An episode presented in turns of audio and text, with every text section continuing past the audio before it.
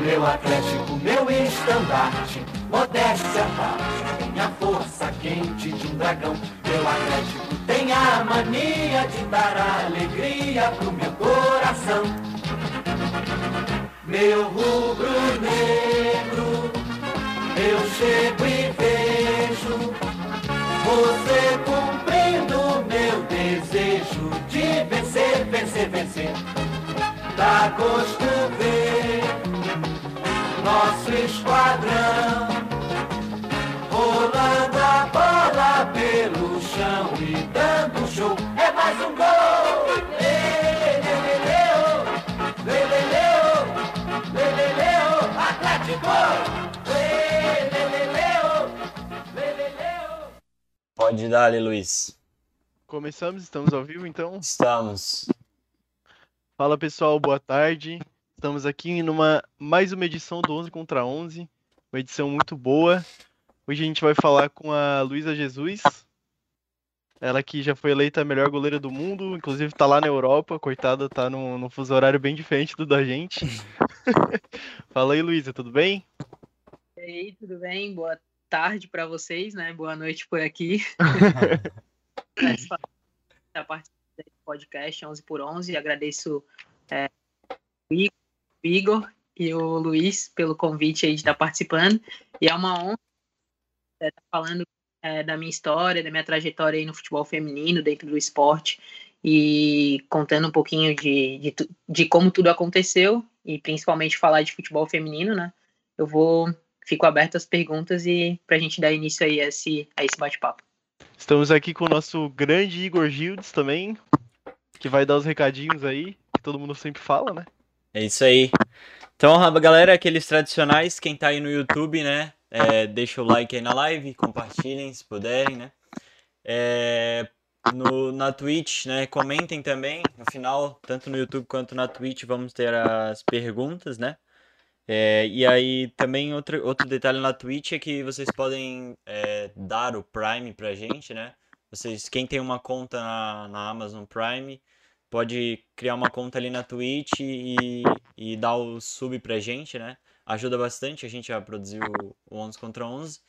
E a gente também tá no, no YouTube, na Twitch, no Spotify, no Deezer, na Amazon Music e no iTunes, eu acho que é iTunes Podcast, sei lá, alguma coisa assim. É, a gente também tá no Instagram e no Twitter, e lá a gente posta alguns cortes, e normalmente na segunda-feira quem vai ser o convidado ou de quarta ou de domingo, ou do dia que for. E é isso. Beleza? Podemos ir para o papo já. Com certeza. É, primeiramente, a gente já queria começar, Luísa, te. Como o Luiz falou, agora é a minha vez, te agradecer porque é, é difícil arranjar convidado. Tem que é ficar. Cara, tem que ficar toda hora mandando mensagem para um monte de gente. Então a gente agradece muito quem, quem vem aqui, sabe? E principalmente pessoas assim que pra gente são muito grandes como tu, como a Aninha, como o Gerson, que a gente conseguiu entrevistar também, é, a gente se sente muito importante. E eu até brinquei ontem com o Luiz, ah, quando a gente acha assim, tipo, umas pessoas e começa a conversar, de vez em quando eu falo, ah, já conversei com a Aninha, né, melhor jogadora, pai e tal, do mundo. Então a gente fica muito feliz e obrigado, tá? E já te fazendo a primeira pergunta, eu queria saber como é que tu começou no futebol, assim, é, quando tu começou, desde pequena tu já quis ser jogadora, como é que aconteceu? Então, é, eu comecei ali no tinha 6, 7 anos de idade, estava sempre envolvida no meio, né, e até fazia escolinha de, de futsal lá, lá, na minha região, na, na, no Cobrasol, Campinas, lá, enfim, e, mas sempre era a única menina, sabe? Sempre era a única menina no meio de todos os guris, no meio de todos os rapazes. E sempre sofria aquele preconceito, sempre ouvia uma, uma brincadeirinha ou outra, mas isso nunca abalou, sabe? Então, desde os seis anos de idade, sete anos ali nessa faixa, antes dos dez ainda, eu já estava praticando, já estava envolvida no meio do esporte e nunca foi só futebol, sabe? É, digo que já participei de vôlei, já fiz, já participei de campeonatos de natação, é, handebol, enfim, estava sempre envolvida. E depois ali, depois dos 12, 13 anos, eu comecei a participar de alguns campeonatos regionais, né? Tanto campeonatos regionais quanto jogos escolares também do colégio. Então, sempre me destacando, porque a maioria é masculina. E os meus professores, os meus técnicos, enfim, os dirigentes que estavam comigo na época, sempre é, batendo ali na tecla para deixar eu participar, porque muitas vezes eram, era uma discriminação de não deixar participar, né? Uhum. E, e aí, como eles sabiam que eu tinha potencial, muitas vezes me destacava até mais do que é, os próprios adversários, ou até no, no meu próprio, na minha própria equipe. E isso foi, foi crescendo, sabe? A paixão, o amor pelo esporte, pelo futebol em si foi crescendo. Depois, ali nos é, 15 anos, eu fui convidada a participar de um, de um clube de futebol 7. E começou a deslanchou, assim, sabe? Mas isso tudo, eu era atleta de linha. Eu não, não, não era goleira, né? Era... Eu sempre atuei. No futsal, eu sempre atuei como pivô. No uhum. campo, eu sempre como atacante lá. E, enfim, é, agora, né, depois de. Fui me descobrir como goleira depois ali dos 21 para 22 anos, sabe? Foi finalzinho de 2016, início de 2017. Então, é muito louco, né? É, eu começo contando, eu falo, ah, comecei nos 6 anos, 7 anos, e todo mundo acha que já era goleira desde sempre, mas não. Sim. na linha, tô atuando como guarda-redes, né, como goleira, faz. Aí, esse final desse ano vai fazer 4 anos. Em setembro. Faz 4 anos, velho. E já é um trabalho muito bem. É, como é que eu vou dizer? Já se, se consagrou muito bem, né? Mesmo nesse pouco tempo aí da posição. 2014, 2015, nós estamos em 2013, 2014, eu ao clube, né, que hoje não existe mais. No, no eu tinha 15 para 16 anos, quando me convidaram para jogar pelo Vou Saber, e atuei durante quatro anos no time, três ou quatro anos fiquei no time. Logo depois, pelos 20, 21, foi quando eu também atuava pelo São José, que é chamado Clube San José, no qual atuava pelo futsal. E, o treinador do São José é o mesmo treinador do Figueirense Paula Ramos, o Emerson Prado. E no futsal ali no São José, estava me destacando como pivô, jogava, mas tinham meninas melhores do que eu, tinham meninas que se destacavam mais, eles traziam meninas de outros clubes até para compor o elenco. E muitas vezes eu não viajava, muitas vezes eu não entrava em jogo, e a gente recebia o Bolsa Atleta pelo município. Então eu fiquei tipo, como assim? Eu eu, eu tô ali inscrita pelo município, é, tô tentando, tô me dedicando, tô indo para os jogos, entro, nunca me relaciona, tem alguma coisa errada, eu preciso fazer alguma coisa, entendeu? Para mudar isso. E como eu recebi o Bolsa Atleta, eu não podia largar o time, porque a minha vontade era largar, entendeu? Pô, eu não tô jogando, não tô entrando, enfim, minha vontade é largar. E como é muito escasso, precisam de remuneração, precisam de dinheiro, ter uma forma de sustento, né? O Bolsa Atleta me ajudava muito. Então, teve um dia que faltou a goleira, a goleira não foi, eu falei, não, acho que hoje eu vou pro gol. E eu, eu tinha levado a roupa, eu tava receosa, eu fiquei tipo, ah, mas se eu falar que eu vou pro gol, todo mundo vai ficar, ah, quem que vai fazer no gol? Só que eu já tinha atuado algumas vezes no gol e eu já tinha me destacado. Eu sabia que eu tinha um potencial, sabe? Mas eu sempre joguei como e como eu precisava de só uma oportunidade, eu falei pro, pro na época era o Reginaldo que estava lá, que também é um dos fundadores ali do São José de futsal. Eu falei para ele, ô Regi, deixa eu tentar catar umas bolinhas no gol, deixa eu brincar, sei lá, deixa eu fazer alguma coisa, deixa eu me sentir útil, né? E ele falou, não, Luli, vai lá e tal, não sei o quê, e acabei indo. E aí fechei o gol no futsal, sabe? Foi muito legal. Todo mundo acabou o treino, meu Deus, como, como assim? Eu já jogava, já agarrava e não falava para ninguém e tal. E foi através que começou a ter essa paixão. E aí entra o Emerson na, na conversa, né? Que o Emerson é o treinador do Figueirense. ele falou: Poxa, Luli, tá se destacando tanto no futsal, vamos tentar fazer um, um teste com a gente ali no, no futsal a gente tem o time que na, hoje é Figueirense Paula Ramos, mas na época era Veneno, né? E a gente, ele, ele falou: a gente tem um time, tal, não sei o que, que vai disputar o Campeonato Brasileiro, tu não tem interesse. Só que eu já acompanhava o Figueirense Paula Ramos, na época Veneno, e sempre tive muita admiração, porque eu jogava, não vou saber que era o rival do Figueirense, entendeu? Então eu sempre tive muita admiração. E quando ele me convidou, eu falei: caramba, tipo, como assim? Ele tá me convidando para jogar num dos melhores, do lado da Aninha, do lado da Tati, do lado da Marina, e eu não tinha essa relação com elas, sabe? Eu era do time adversário. Eu era destaque do Vou Saber, mas queria uma oportunidade no Figueirense. E era o time que estava alavancando ali, né? Na época o Veneno. E aí eu fui disputar um campeonato brasileiro com eles em Minas Gerais. A gente viajou, a gente ficou fora durante uma semana, acho, no máximo ali uns 10 dias. 29 horas de viagem de ônibus. Nossa. E eu não entrei em nenhum jogo. Nossa, cara. Caramba, coitado de ti. Foi setembro de 2016. Não entrei em nenhum jogo. E eu, tipo, não, não querendo jamais desmerecer a, a goleira que tava na época, né? Mas ela era muito mais baixa do que eu, né? Eu sempre me destaquei muito também por causa da minha altura e questão de personalidade, sabe? Mas ela era muito mais. Ela era muito baixinha, né? E os, acho que foi dois ou três gols que a gente tomou na final, os dois, três foram por cima. E eu no banco ali me roendo, sabe? Tipo, por mais que eu não tivesse experiência, eu sei que essas bolas por cima talvez eu não tomaria. Não no futsal, que é tem o futsal, que tem um, um, um gol reduzido, tem o futsal, que é um pouco mais reduzido, que é um, pouco, é um pouco maior, desculpa, né? E tem o campo, que é um, muito maior, né? Sim. Então, na situação, naquela situação no futsal, na, na, na atual situação que eu estava, eu sabia que aquele gol eu não tomaria. Mas enfim, fiquei no banco ali, me roendo, e tipo, ah, caramba, não vou entrar, perdemos, enfim, acabou, volta para casa. Quando eu cheguei em casa, eu pensei, se eu realmente quero virar goleira, se eu realmente quero meu espaço, se eu realmente quero é, transformar é, esse sonho em realidade, eu vou ter que ir atrás, entendeu? E isso foi finalzinho de 2016, no início de 2017 eu comecei rasgando o ano, assim, tipo, vou treinar, vou treinar, treinava com meu primo, treinava com meu irmão, não tinha condições de comprar luva, não tinha condições de comprar chuteira, treinava com luva rasgada, eu tenho a minha luva que eu, ela rasgava e eu costurava, ela rasgava e eu costurava. uma agulha de, de costura, uma linha normal, costurando a tua luva, sabe? Mas estava ali sempre comigo.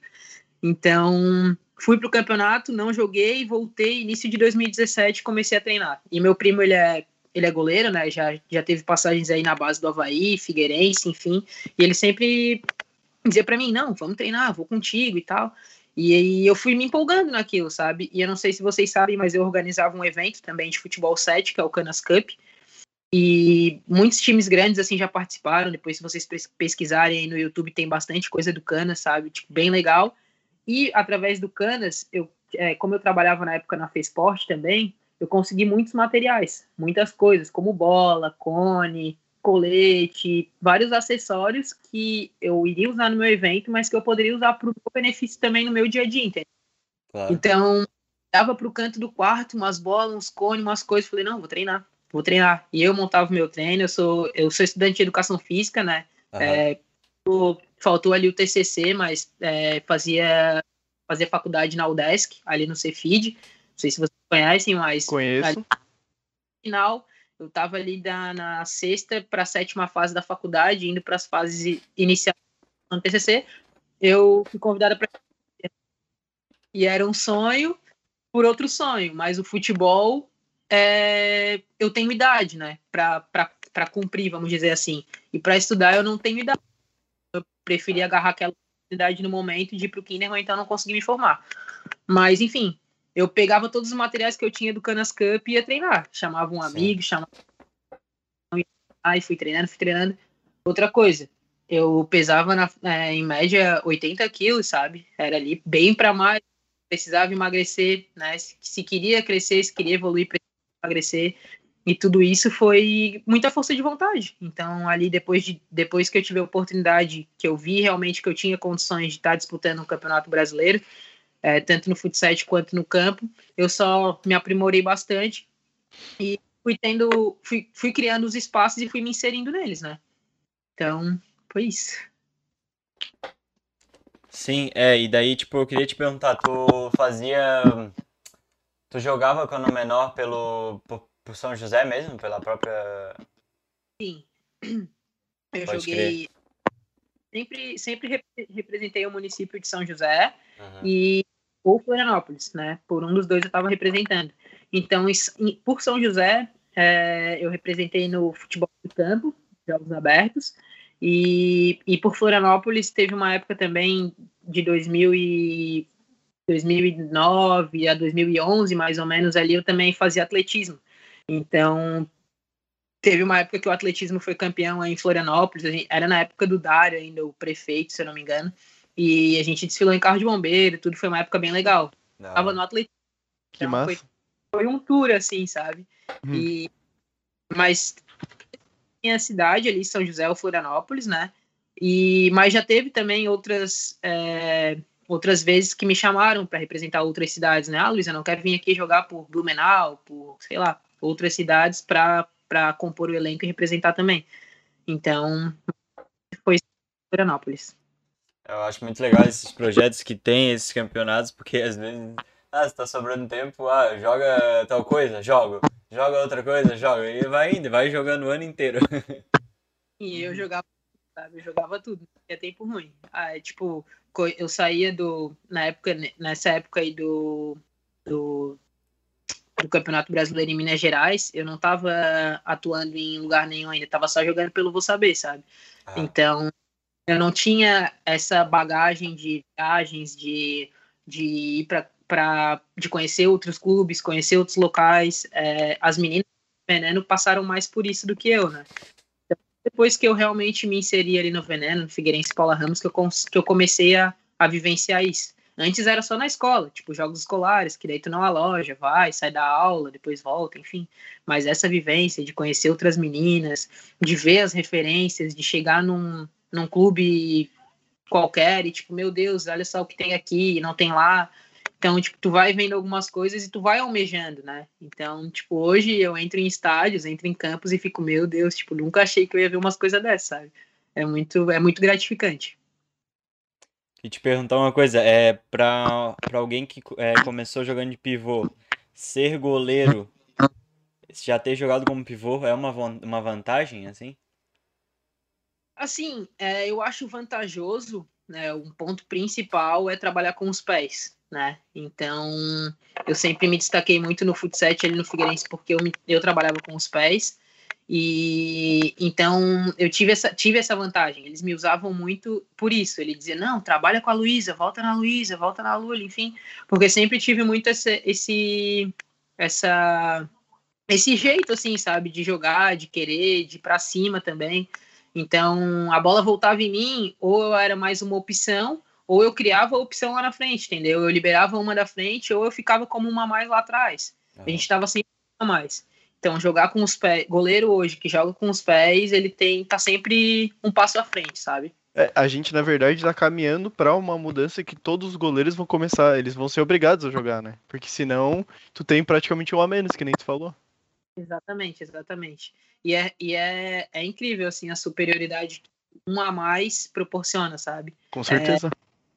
É, muitas vezes eu é, saía jogando, voltavam em mim, pressionavam, já dava bola nas costas em quem estava passando no corredor e esquece, entendeu? Uma passa no corredor, a outra já vem no segundo poste.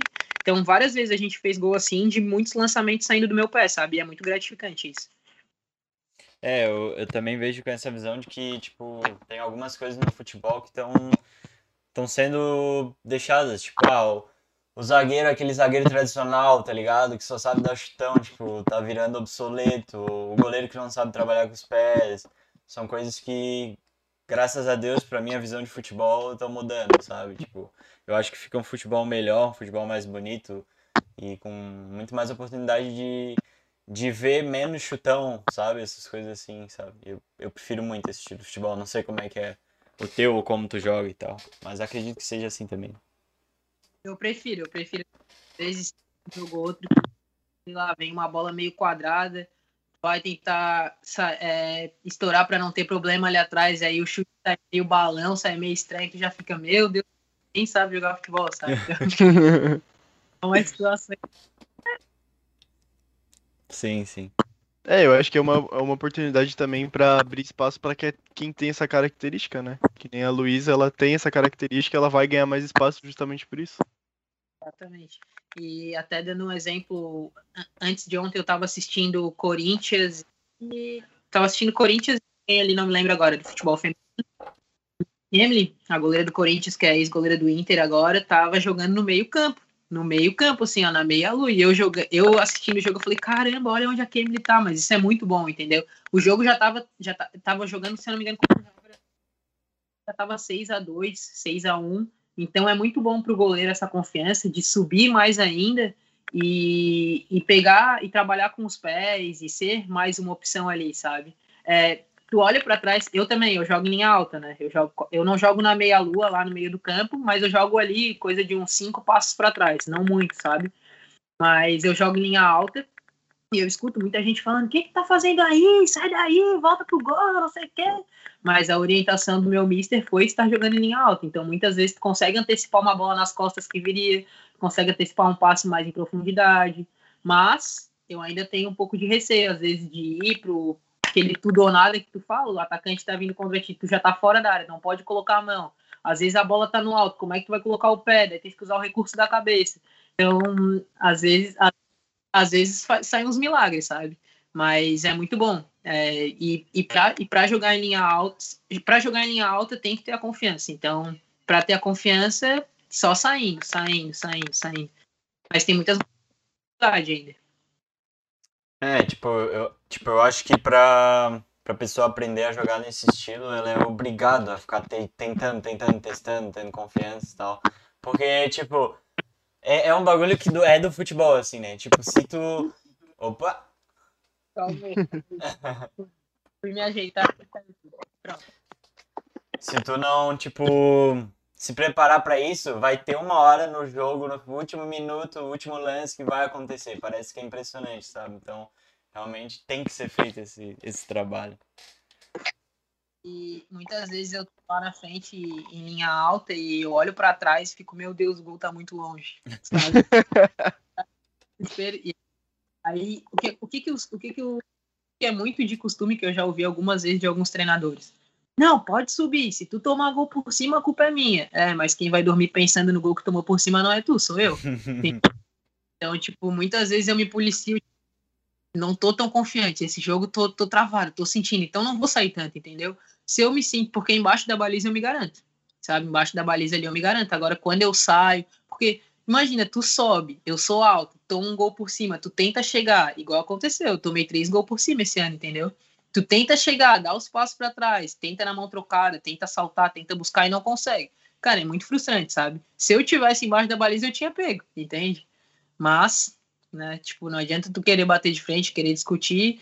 É uma coisa que eu aprendi aqui, né? É, sofri o gol, é, dava para pegar, não dava para pegar, é, levantar e seguir, porque eu tentei dar o tudo por tudo, tentei dar o meu máximo. Vocês podem ter certeza que eu tentei chegar nessa bola, sabe? Mas não Sim. deu.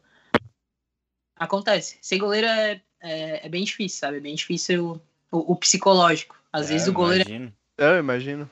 O técnico. É, porque na, na realidade a gente tem muito essa visão ainda aqui no, Tipo, nesses, nos esportes mais tradicionais, eu acho que no Brasil também. Que, tipo, quando toma gol, a culpa é do goleiro, não é o time. E a culpa é do time, não é só do goleiro. Tá, o goleiro tem ali a, a parte importante dele, ele é a peça mais importante no gol, mas o time tomou o gol, não o goleiro. E, tipo, acho que a gente não tem essa visão ainda, sabe? E aqui eu sofri muito que é, o time não. Como é que eu posso explicar?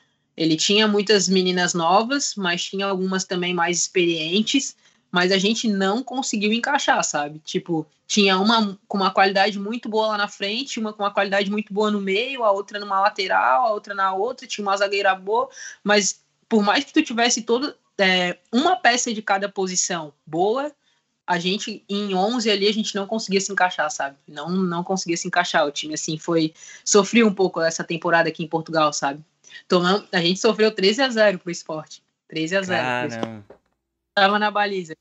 Então pensa, depois do quinto, sexto, tu já não quer mais, sabe? Mas ah. até o terceiro eu tava ali, tentando, dando tudo por tudo, sabe? Tipo, e o mais, o, o mais legal disso tudo é, às vezes, tu não sai com resultado, sabe? Não sai com resultado, sai com a tristeza ali, mas além disso, sai com reconhecimento, sabe? Porque eu saí do jogo, a guarda-redes do esporte, que é a atual goleira da seleção portuguesa, também veio me parabenizar pela partida, sabe? A técnica vem, dá um tapinha nas costas, enfim, tu tá sendo vista. Por mais que talvez tu não esteja se destacando tanto quanto tu quer, tu tá sendo vista. Tem sempre alguém te vendo, sabe? Então eu tô sempre tentando dar o meu máximo. A gente jogou contra o esporte, contra a Benfica, contra Marítimo, contra times grandes. Pro Benfica a gente perdeu de 5 a 0. E teve clubes que perderam de 10, de 3, entendeu? Então, tipo, 5 a 0 é 1 a 0 pra gente, entende? Uhum.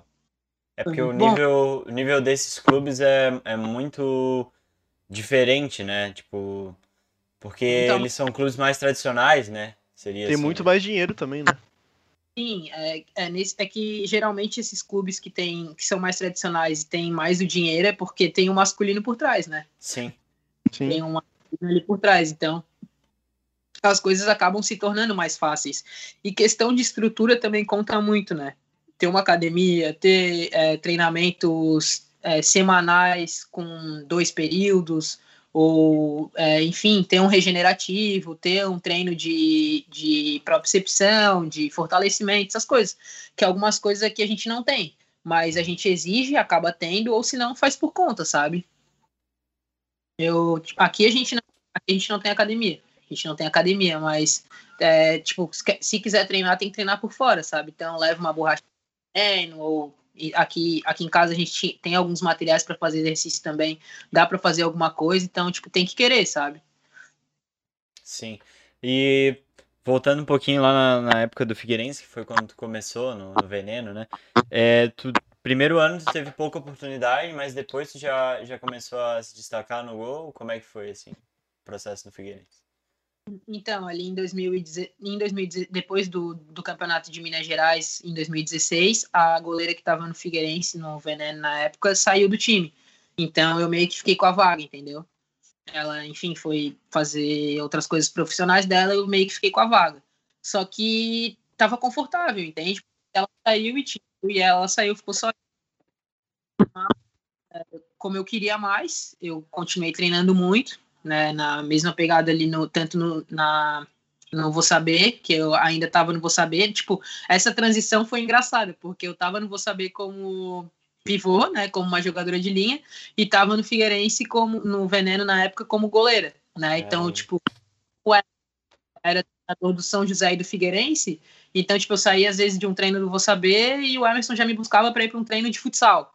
Aí eu saía da foi uma transição engraçada, assim, mas foi durante coisa de, sei lá, dois meses, um mês e pouquinho. Depois realmente eu foquei ali, né? Em 2017 começaram as competições pela Futebol 7 Brasil, que é a entidade que fez aí os campeonatos, Liga das Américas, é, Campeonato Mundial de Clube, que as meninas agora também. Então apareceu a Futebol 7 Brasil e começou a investir nos campeonatos femininos.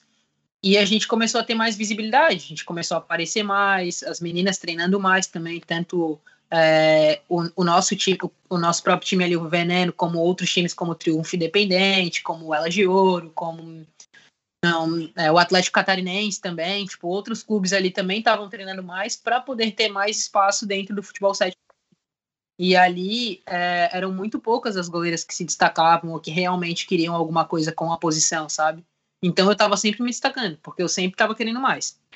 Eu tava com a Aninha, com a Marina, com as meninas que são referências, sabe? Então tu tem que ter uma postura diferente se tu quer algo diferente. Não adianta tu quer, querer ser goleira ou querer ser uma atleta reconhecida se tu não fizer algo diferente. Se tu ficar fazendo igual todo mundo, vai ser só mais uma, sabe? Com certeza. Então, agora, é, eu tenho academia no meu prédio, aí no, aí no Brasil a gente tem academia no prédio, então eu descia sozinho, eu treinava sozinha, acordava cedo, coisa de acordar 6 horas da manhã, 7 horas da manhã, ia para Beira-Mar de São José, pegava o carro sozinha, ia treinar, alimentação também regradinha, mudei tudo, sabe?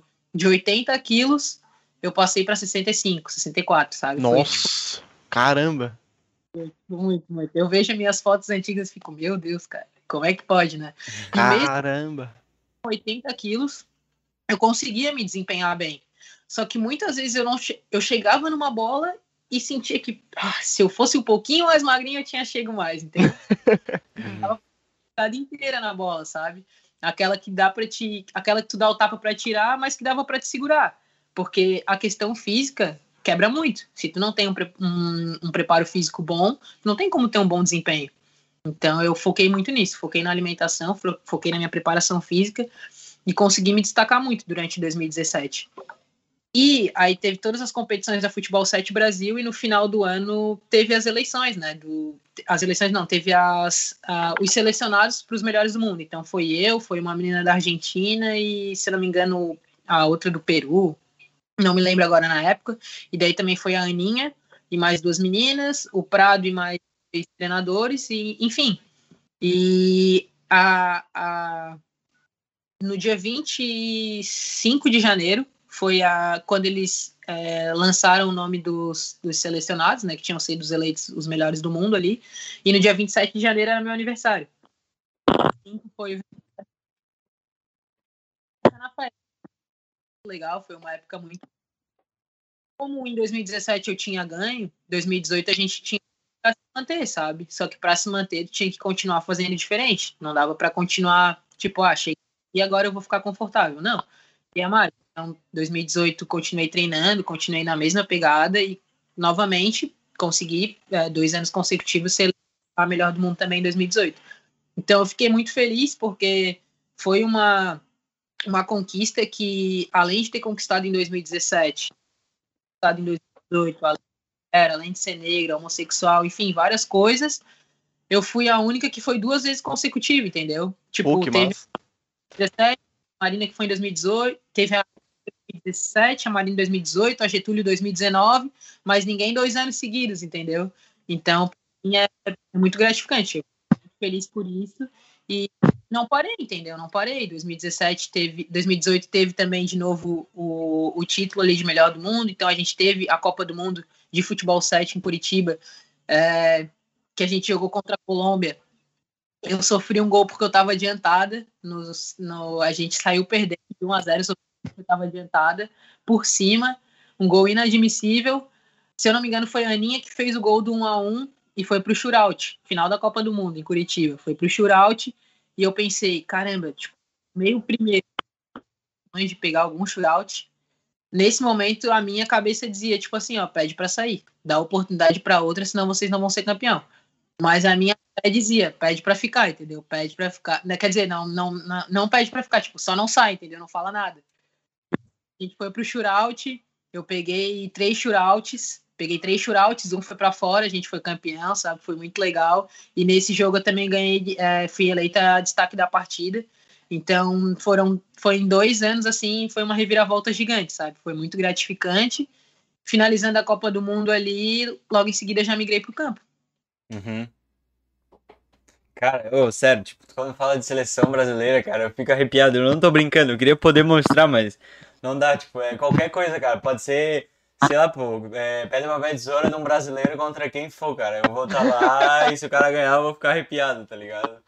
Sério, é bizarro. Qual for a competição, qualquer um quer ter a honra e o privilégio de representar o país, nem que seja tampinha à distância, assim, ó, concurso uhum. de tampinha à distância. Uhum. Mas se for pra representar, a gente vai dar sempre o, o melhor, né?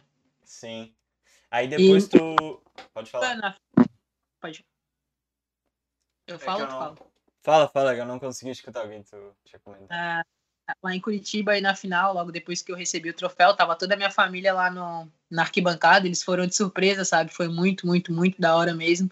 E, e o ginásio inteiro gritando teu nome, sabe? Então, tipo, coisa que eu nunca vivi, sabe? Tipo, o ginásio inteiro gritando teu nome e a tua família toda do lado vendo, assim, admirado, sabe? Uma coisa assim que nunca tinha vivido, sabe? Foi muito, muito, muito. Foi um ano, sei lá, foi um ano que, que tá marcado.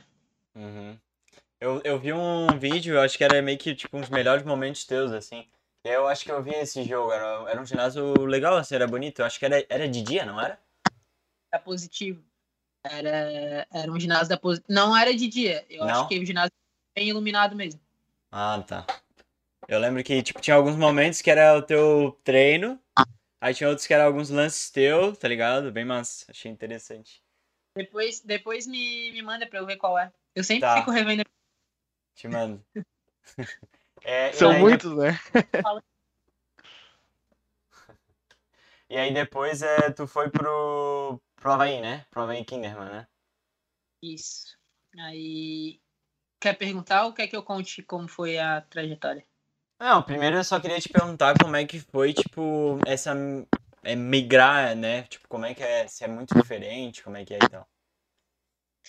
Então, é, eu estava no futsal com o Figueirense, né? Então a gente já tinha ganho literalmente ali todos os campeonatos do ano, foi um ano surreal. E o Kinderman estava precisando de goleira, acho que eles só estavam com a Bárbara na época, ou não, tinham a Letícia também. E mas eles, eu não, eu não lembro agora quem que fez a ponte para isso acontecer. Mas foi numa final de jogos abertos que a gente jogou em Caçador é, contra Joinville. A gente, a primeira edição de jogos abertos do de Santa Catarina, a gente foi campeão, São José, em cima da Chapecoense. A primeira edição. Na segunda edição, a gente ficou em terceiro. A gente, perde, a gente ganhou ele na, na disputa de terceiro lugar. E a premiação foi no campo do Kinderman, porque depois ia ter a disputa do primeiro e segundo.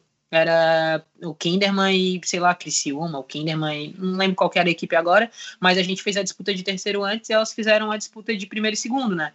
E quando acabou, teve a premiação, o Jonas, que é o atual coordenador do Kinderman hoje, me chamou no campo. Luísa, é, a gente tá precisando de, de uma goleira e tal, não sei o que, tem interesse em vir fazer teste e tal. Só que daí tem uma curiosidade, isso foi em 2018, 2018, foi 2018. A curiosidade é que em 2013, quando eu tinha 15 anos ali, 15 para 16, eu tinha ido para o Kinderman fazer um teste. Eu já tinha ido para aquele alojamento, para aquele campo fazer um teste para jogar como centroavante, de atacante lá e tal. Só que era uma. Tava rolando uma, sele, uma seletiva da, da da seleção brasileira mesmo, só que era 1998, nove, era, era as Minas 98, 96 ali, e eu era 95, sabe? E o treinador me veio jogar e ele falou: "Não, tipo, pode entrar aí, mas tu não tu não tá sendo tão vista porque é para essas meninas dessa idade, né?" E mesmo assim eu fui, nesse dia eu fiz um gol de cabeça ainda, né? Tipo, eu fiquei, caramba, fiz um gol de cabeça e os caras nem estão me vendo, sabe? Mas acabei ficando ali, mas eu não tinha a cabeça que eu tenho hoje, não tinha a maturidade que eu tenho hoje, não tinha a estrutura emocional, psicológica que eu tenho hoje. Então fiquei coisa de um mês lá no Kinderman, dois meses e voltei para casa. Ia treinar chorando, acordava chorando, era muita dor física porque é, tinha academia, daí acordava cedo, treino dois períodos e eu nunca tinha passado por isso. Então eu ficava, meu Deus, o que, que eu tô fazendo aqui, sabe? E 2013 eu voltei. E aí em 2019 teve a oportunidade de novo, sabe? Então eu até a oportunidade não bate duas para quem quer, às vezes bate, sabe? A oportunidade de 2013 não aproveitei, a segunda vez que bateu na minha porta eu não desperdicei.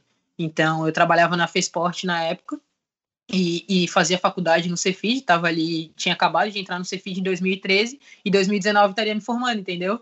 Sim. E foi quando me convidaram para participar e aí eu larguei, larguei, veio uma briga dentro de casa, né? Vocês imaginam?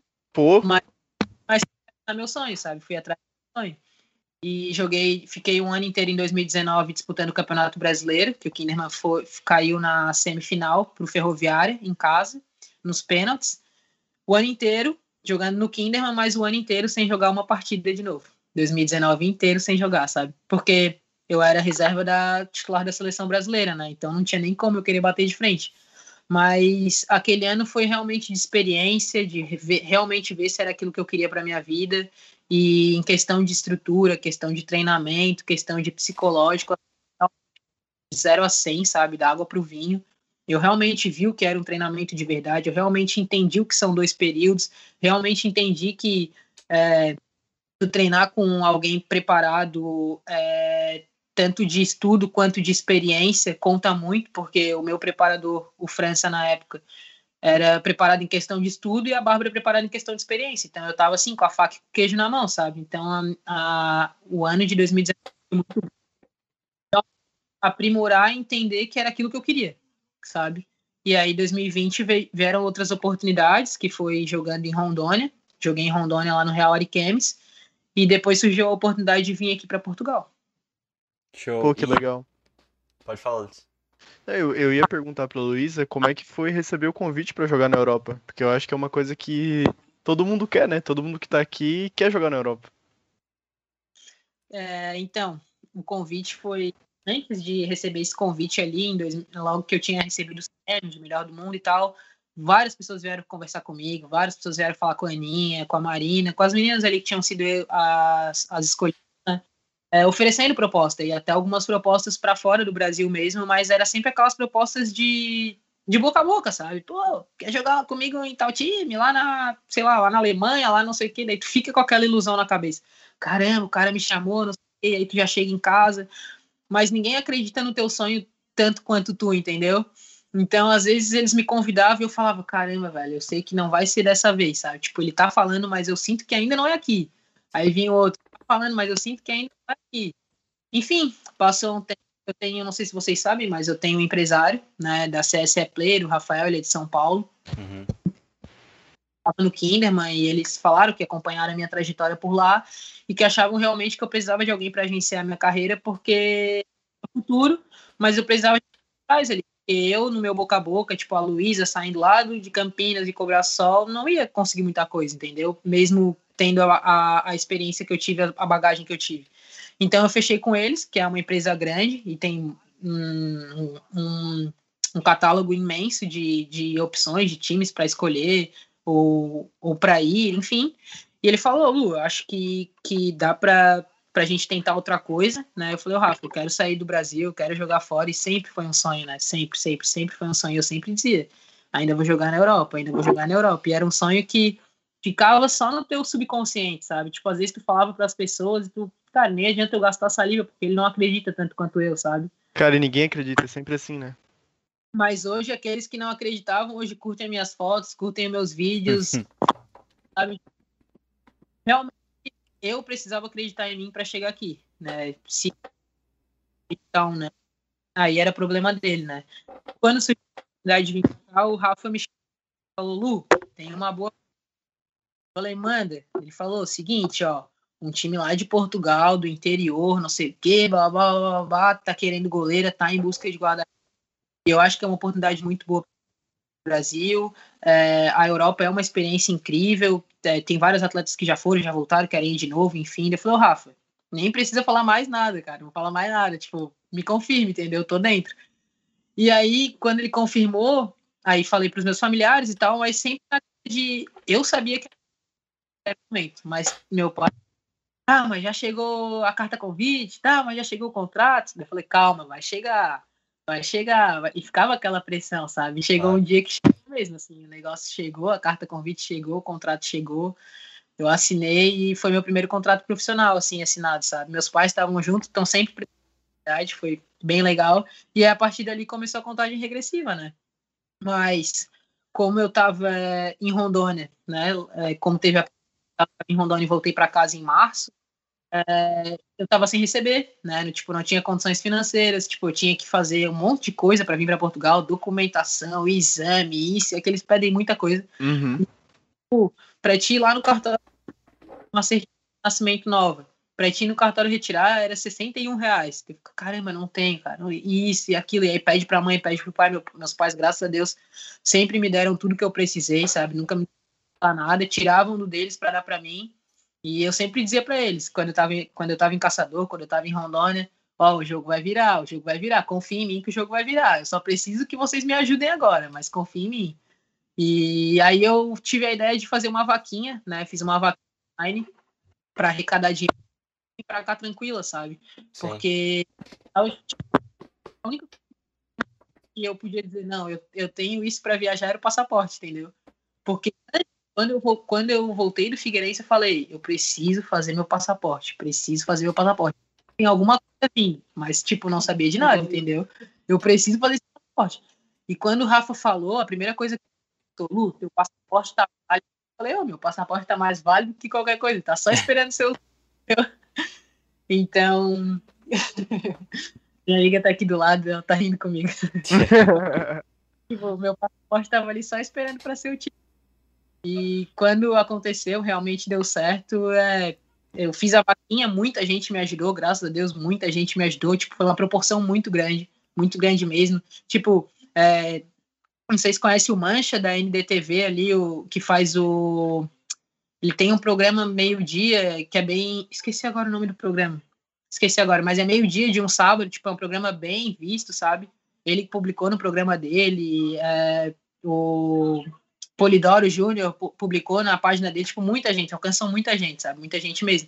Então eu consegui vir para cá bem tranquilo, eu consegui arrumar é, todos os meus documentos no Brasil, consegui comprar algumas coisas que faltavam, tipo, eu não tinha chuteira, sabe? Não tinha chuteira pra vir, cara. Não tinha chuteira, tipo, eu não jogava campo, jogava futsal, né? Então não tinha chuteira. E eu também não queria vir com qualquer coisa, não queria comprar, tipo, ah, vou ali na, no mercadinho ali comprar uma chuteira, no primeiro chute ela já estoura. Então queria comprar alguma coisa de qualidade e não tinha condições mesmo, sabe?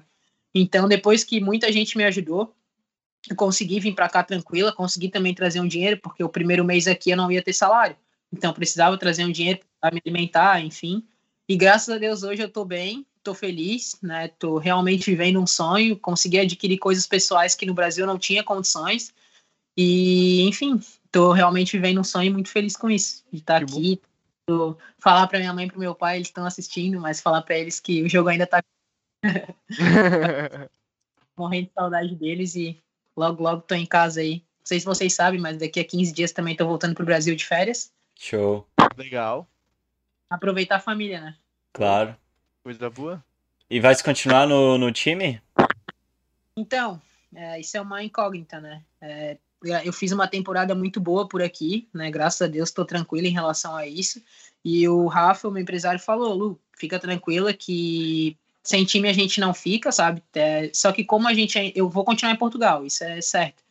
Mas como o, o nosso time acabou antes do campeonato, tem alguns de outra zona que tem Zona Norte, Zona Sul, enfim, tem várias zonas aqui em Portugal. Alguns times estão ainda disputando a fase dos campeões, que é o Benfica, o Sporting, o Braga, o Marítimo, o Famalicão. Então o campeonato ainda não acabou. E Sim. quando realmente acaba, encerra a Liga BPI, que os clubes vão buscar os atletas, entendeu? E geralmente eles têm preferência por algumas estrangeiras que já tenham atuado em Portugal, por questões de documentação, por questões burocráticas, né? Claro. Então, tranquilo, assim, é, apareceram propostas, né? Apareceram propostas, mas eu acho que eu, eu, eu tenho um uma coisa de sentir muito de que, tipo, eu sei que a história ainda não acabou por aqui. Igual eu sabia que eu precisava fazer meu passaporte, igual eu sabia que as coisas iam acontecer, eu sei que aqui a história ainda não acabou. Então, eu acho sim que de repente posso estar tá dando mais uma oportunidade para o clube, para mim também estar tá me aprimorando, treinando.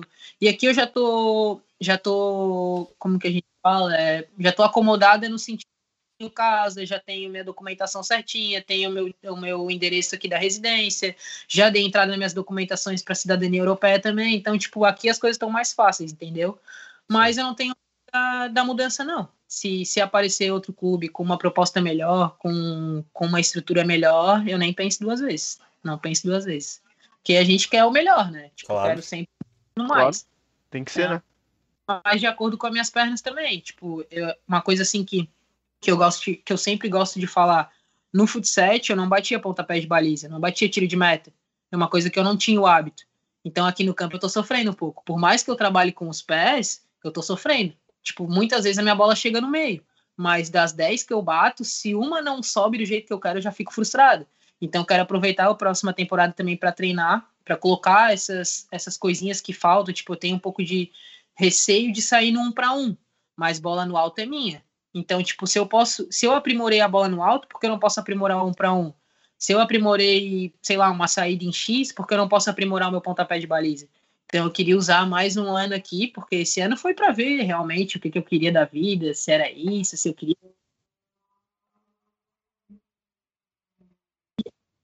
consegui enxergar, sabe? Então, uma vez, até vou conversar com o clube antes de ir embora. esse ano. Se não, é no aguardo e esperar que as coisas boas vão acontecer em breve. Cara, eu fico muito feliz porque, tipo, tu tem uma idade que ainda é pra goleiro, é bem tranquilo nesse quesito de aprendizado e tal. E, tipo, já tá ter essa oportunidade certeira de que tu já vai se manter aí, onde tem uma visão, tipo, melhor do futebol, assim. No Brasil tá melhorando, mas, né, é um berço do futebol. Gente, eu, pelo menos, fico muito feliz e, e, tipo, tomara que dê tudo certo, sabe? Que seja um outro ano top pra ti. E outra coisa que eu queria te perguntar, como é que foi conviver com, tipo, pra mim, talvez uma das maiores goleiras do Brasil, né? A Bárbara. Sim, então, é, a Bárbara é uma excelente goleira, sabe? Eu tenho uma admiração absurda por ela. É, embaixo ali da baliza, eu pude aprender muito com ela, sabe? Tipo, muitas vezes é, em treino, em amistosos, ela ficava ali atrás do gol, ficava do lado, incentivava, dava dicas. É, eu tenho uma vantagem ali que eu sou mais alta do que ela, então muitas vezes ali, tipo, escanteio e tal, a gente tinha um treino de escanteio. É, por, por ser mais alta, eu chegava com mais facilidade mas por ela ter mais experiência, por, por ela ter mais técnica por conta da experiência, às vezes era uma bola que eu tinha facilidade, mas a experiência tu consegue dar um passo à frente. Claro. Então, às vezes Tipo, a bola tá viajando, eu já quero saltar. A bola tá viajando, tá em cima dela, ela deu um salto e pegou no mesmo tempo, entende? Então, às vezes, tem umas coisinhas que tu não precisa se desgastar, se desgastar em alguns momentos. Então, foram algumas coisas que eu aprendi com ela. Ela tem uma personalidade muito forte também. De vez em quando a gente dava umas alfinetadas, sabe? Normal. Mas como goleira, assim, na questão de, de me ensinar, né? Tipo, hoje tudo que eu aprendi como goleira foi ali no Kinderman, sabe? Foi com ela, foi com a Letícia, foi com o França. Então eu sou muito grata a eles por isso. Mas eu não, hoje eu não tenho muito contato com ela, sabe? Tipo, não, não falo com ela, enfim. Mas admiro muito e se tiver a oportunidade de, de, de treinar com ela novamente, de jogar, enfim, eu não, não vou dizer que não, sabe? É uma referência para mim. Sim. E tu tem acompanhado o Campeonato Brasileiro Feminino? Sim, tenho acompanhado bastante o feminino, né? Tipo, lá no Kinderman deixei várias amigas, fiquei, deixei lá amigas assim mesmo, de amizade, de de ir na casa, de visitar, enfim. Então, tô sempre acompanhando ela. Sempre que tem jogo, eu tô sempre olhando, tanto do Kinderman quanto do Napoli. E até é um é engraçado como o futebol é, é são de altos e baixos, porque na época a gente caiu para a Ferroviária na semifinal depois o Kinderman foi, ficou de vice-campeão em 2019 e agora em 2020 está ali no décimo, décimo, décimo primeiro, sabe? Então o futebol é realmente uma caixinha de surpresa. Mas eu torço muito aí para que o Kinderman pelo menos se mantenha na Série 1, para que não caia, enfim. Eles têm um elenco excelente, sabe? O Jorge também à frente lá, o Jorge, que é o atual técnico do Kinderman, teve passagens aí por Olimpíada e tal. Então, ter ele como referência de técnico, ter a Bárbara como referência de, de goleiro, o próprio Luiz Kinderman também, ele é preparador físico da seleção brasileira, sabe? Sim. A fisioterapeuta Kinderman, ela é fisioterapeuta da seleção brasileira, então, tipo, trabalhei durante muito, durante um ano com algumas referências, sabe? E tento levar isso para a vida é, várias vezes, várias indicações que a Nani, né, que é a fisioterapeuta do Kinderman, dava pra gente, ó, oh, se acontecer tal coisa, faz gelo, se acontecer tal coisa, faz isso, faz aquilo, toma isso, toma aquilo. Hoje, essa experiência que ela me passou lá atrás, eu consigo passar para as meninas aqui, entende?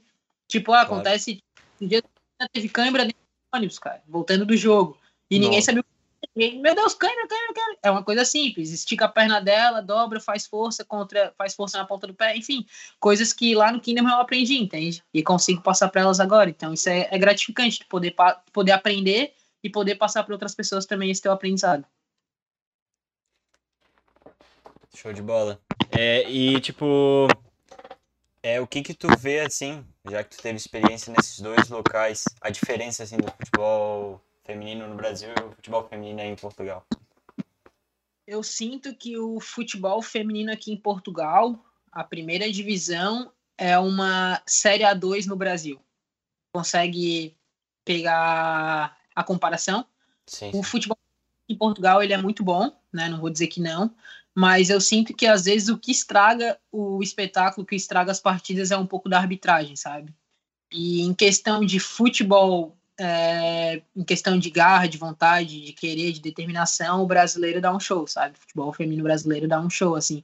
Eu não sinto aquele calor, aquele tesão, aquela vontade dentro do vestiário, dentro do balneário, que aqui vestiário é balneário. Eu não sinto vontade, né?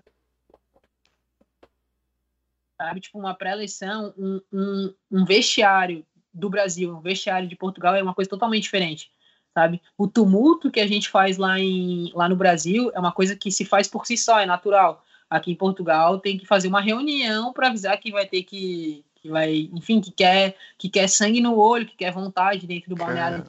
É. é outra pegada, sabe? É outra pegada. Mas também vai muito do clube, sabe? Vai muito do clube. Eu cheguei agora. Eu tenho a característica de chamar responsabilidade, eu tenho forte, mas muitas vezes tu se sentia um peixe fora d'água, porque tu, tu se olhava assim, tinha mais, tinha, tem mais quatro brasileiras aqui comigo, né? Uhum. Então, e meu Deus, elas não vão olhar, elas não vão isso, não vão aquilo, tu ficava, meu Deus. Então, é um pouco diferente. Mas eu acho que também vai de clube para clube, sabe? Acho que outro né? forte deve ser absurdo, entende? Deve ser uma pré-eleição absurda, sabe? Mas é uma coisa que daqui a pouco a gente vai estar tá vivendo. Talvez não seja nesse clube, mas eu sinto que ainda vou viver aqui em Portugal esse calor de vestiário, de tu entrar no campo, tipo, meu Deus, hoje eu vou rasgar, sabe? Não que eu não entre, mas esse clima de vestiário dá sempre um gás a mais, sabe? Aí o nosso vestiário tá mais ou menos e o, o adversário tá rasgando, gritando dentro da nossa casa, sabe? É uma coisa assim que não dá pra, tipo, engolir seco, sabe? Sim. E outra coisa, é, como é que foi assim a adaptação, tipo, com o local? Onde é que tu tá morando, assim, né, pra dizer em Portugal? É, é muito engraçado, assim, porque eu moro no, em Floripa, eu moro no centro e aqui eu moro no interior do interior do interior. A gente brinca que a cidade aqui onde eu moro, porque na verdade não é nem considerado uma cidade, é considerado uma aldeia. A nossa Nossa, aldeia é bem pequeno então. Menos de 2 mil habitantes. Você tem noção do que é isso? De tu sair na porta e saber o teu nome, teu sobrenome, a tua idade, o número que tu calça de tênis, eles sabem tudo, sabe? Que Caramba, loucura. mano. Ao mesmo tempo que é muito bom, é muito ruim também. Tudo tem os seus prós e contras, né? Claro. Então, tipo, não pode espirrar que. é, e pre- falou espirra aqui, tá com Covid, entendeu? Tá com Covid. Os da bola estão com Covid, estão com Covid, e aí tá todo mundo sabendo quem tá com Covid, entendeu? Então, tipo, é muito bom morar aqui, eu gosto muito daqui, é muito pequeno, tipo, pra vocês terem noção, tem uma farmácia, um posto de gasolina, um supermercado, uma funerária um, e um banco. Só tem essas coisas que uma cidade precisa para sobreviver, sabe? Então, a adaptação aqui foi meio estranha, porque o nosso clube ele fica muito próximo, mas ao mesmo tempo que é próximo, se tu vai caminhando, demora um pouquinho, sabe? Tu leva uns 15, 20 minutos caminhando, enquanto de carro tu leva um, dois minutos. E aqui a gente tem a, o carro do clube que levava a gente para treino, que levava para jogo, enfim. Mas muitas vezes tu tinha que é, andar a pé ou depender de aqui ônibus se chama autocarro. Então muitas vezes tu tinha que andar a pé ou pegar o autocarro para poder se deslocar. E era uma coisa que me incomodava muito. Então fui lá e comprei um carro, sabe? Então tipo agora eu tô, tô mais tranquila por aqui. A adaptação dentro da cidade foi um pouco estranho, mas hoje eu me sinto em casa. Tipo, hoje eu re- realmente tipo, quero trazer minha família para vir para cá, quero que eles conheçam. E tem muita, muita, muita, muita plantação aqui, sabe? Muita plantação. Tu dentro de uma plantação, sabe? É muito louco, muito louco. Que era uma coisa que eu nunca tinha visto, sabe? Coisa que tu vai, tu tem que sair da tua zona ali, tipo, da, tem que sair do Cobrasol, tem que sair de Campinas, tem que sair de Florianópolis para ver plantação.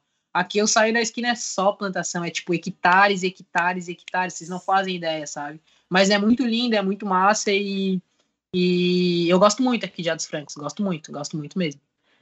Deve ser um Desse lugar pai- muito bonito, assim, tipo, Pô, que legal. natureza, pá. Muito bonito, muito bonito. De e tipo, eu cheguei aqui, era. Eu cheguei no verão, calor. E aí, depois, e aí as, aqueles. Tem muita plantação de pera, de uva, de maçã. Tipo, as peras daqui de Portugal para pro Brasil, entendeu? É umas coisas assim que, tipo, é, é massa de saber. E, e muitas vezes tu. Eu cheguei aqui, tava, as peras estavam ainda crescendo, tipo, tava só em galho, sabe? Só os galhos, assim, ó, tipo, hectares e hectares só em galho. E hoje eu saio na rua, tá, tipo, tudo florido, sabe? É a coisa mais linda, cara. Nossa. Eu tô E- louco pra, pra vir aqui ver, sabe? Pra conhecer e tal. Uhum. E, se, tipo, se bobear, é, esse, o, a cidade que tu mora é, men- é menor que o meu condomínio aqui, né, Igor? aham. Eu acho que é menor, velho. Tem o quê? Umas duas mil casas, né, Luiz? Dá, tipo, Tem, se tem for botar em 1.700 pessoas. 1.700 casas. É, mano. dá- Tem mais gente. É muito E, uma cidade que tem muito pouco habitante, muito pouco habitante, tem menos de 2 mil, como eu falei, e é tudo idoso, cara. Tudo, só idoso. só idoso. É muito engraçado. Bom dia, fulano. Tem que dar oi pra todo mundo. Se tu não dá oi, se tu não cumprimenta, tu é ah, a jogadora da bola é antipática, entendeu? Tipo, eles te rotulam, tu não pode nem acordar de mal. Tem que dar bom dia. e é daqueles que ficam na janelinha, assim, só olhando passar, assim. Ah, Olha- que loucura. Só olha. Eu vivi isso em Caçador. Só que Caçador é muito maior do que isso aqui. Só que é, ser muito maior é muito maior que isso aqui, mas não chega a ter a, mens- a, a, a mensidão de, de Florianópolis, vamos dizer assim. Então, em Caçador, todo mundo se conhecia também. Tipo, não podia ir no bar da esquina que todo mundo te conhecia. E eu vivi isso em Caçador. Mas quando eu vim pra cá, eu falei, caramba, aqui é de verdade mesmo, entendeu? Aqui, esquece, todo mundo sabe tudo. É engraçado, assim. É, vira piada. No fim, vira tudo piada. Porque se tu for, for se incomodar, for discutir, É engraçado, é engraçado. E outra coisa que eu queria te perguntar, vocês ficam é, meio que juntas jogadoras ou cada um fica em uma casa e tal? Como é que funciona no clube? Então, o clube aqui ele tem, tem três. Tinha, né, na época da na temporada e tal. Agora é, algumas meninas já foram embora, mas na época Aham. que tava rolando certinho, o clube tinha três casas disponíveis para as atletas. A gente era em nove estrangeiras. Hoje nós somos em quatro, porque algumas já foram. Mas disponibiliza a casa, né? Disponibiliza casa, moradia, enfim. É, para algumas disponibiliza alimentação, para outras alimentação já está incluso no ordenado, que aqui salário é ordenado. Eu falava para eles, tá, e quanto é o salário? O que, que é salário? Tá, tá, ordenado, então. Mas o clube, ele disponibiliza a casa, disponibiliza a carrinha, né, do clube, que é o carro que leva e traz para os treinos, para jogos, e também é, paga a luz, a, a luz e a água, entendeu? Então, tipo, só gasta com alimentação.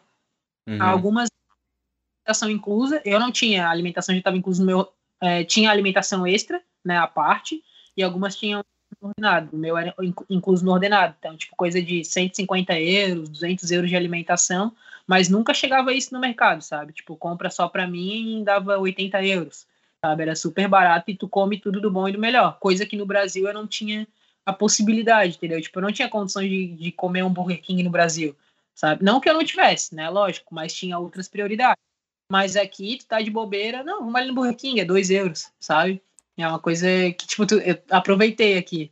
Aham. Uma hora, na, na, na primeira casa lá, indo em direção ao clube, morava uma ucraniana, uma da Moldávia e uma portuguesa. Moravam três. É, no começo, a ucraniana era guarda-redes. No começo Uhum. era muito difícil falar, né? Tipo, quando que eu imaginei que eu ia estar treinando com uma ucraniana, Tá né? ligado? Cara, Então, uma brasileira e uma ucraniana, nunca se viram na vida, assim. Exatamente, exatamente. Então, tipo, no começo, os treinos, a sorte é que o meu preparador de, de goleiro, ele falava um pouco inglês. Então, acabei aprendendo algumas palavras, change, isso, é aquilo, troca, vai, tipo, aprendi algumas coisas, sabe, com ela. né?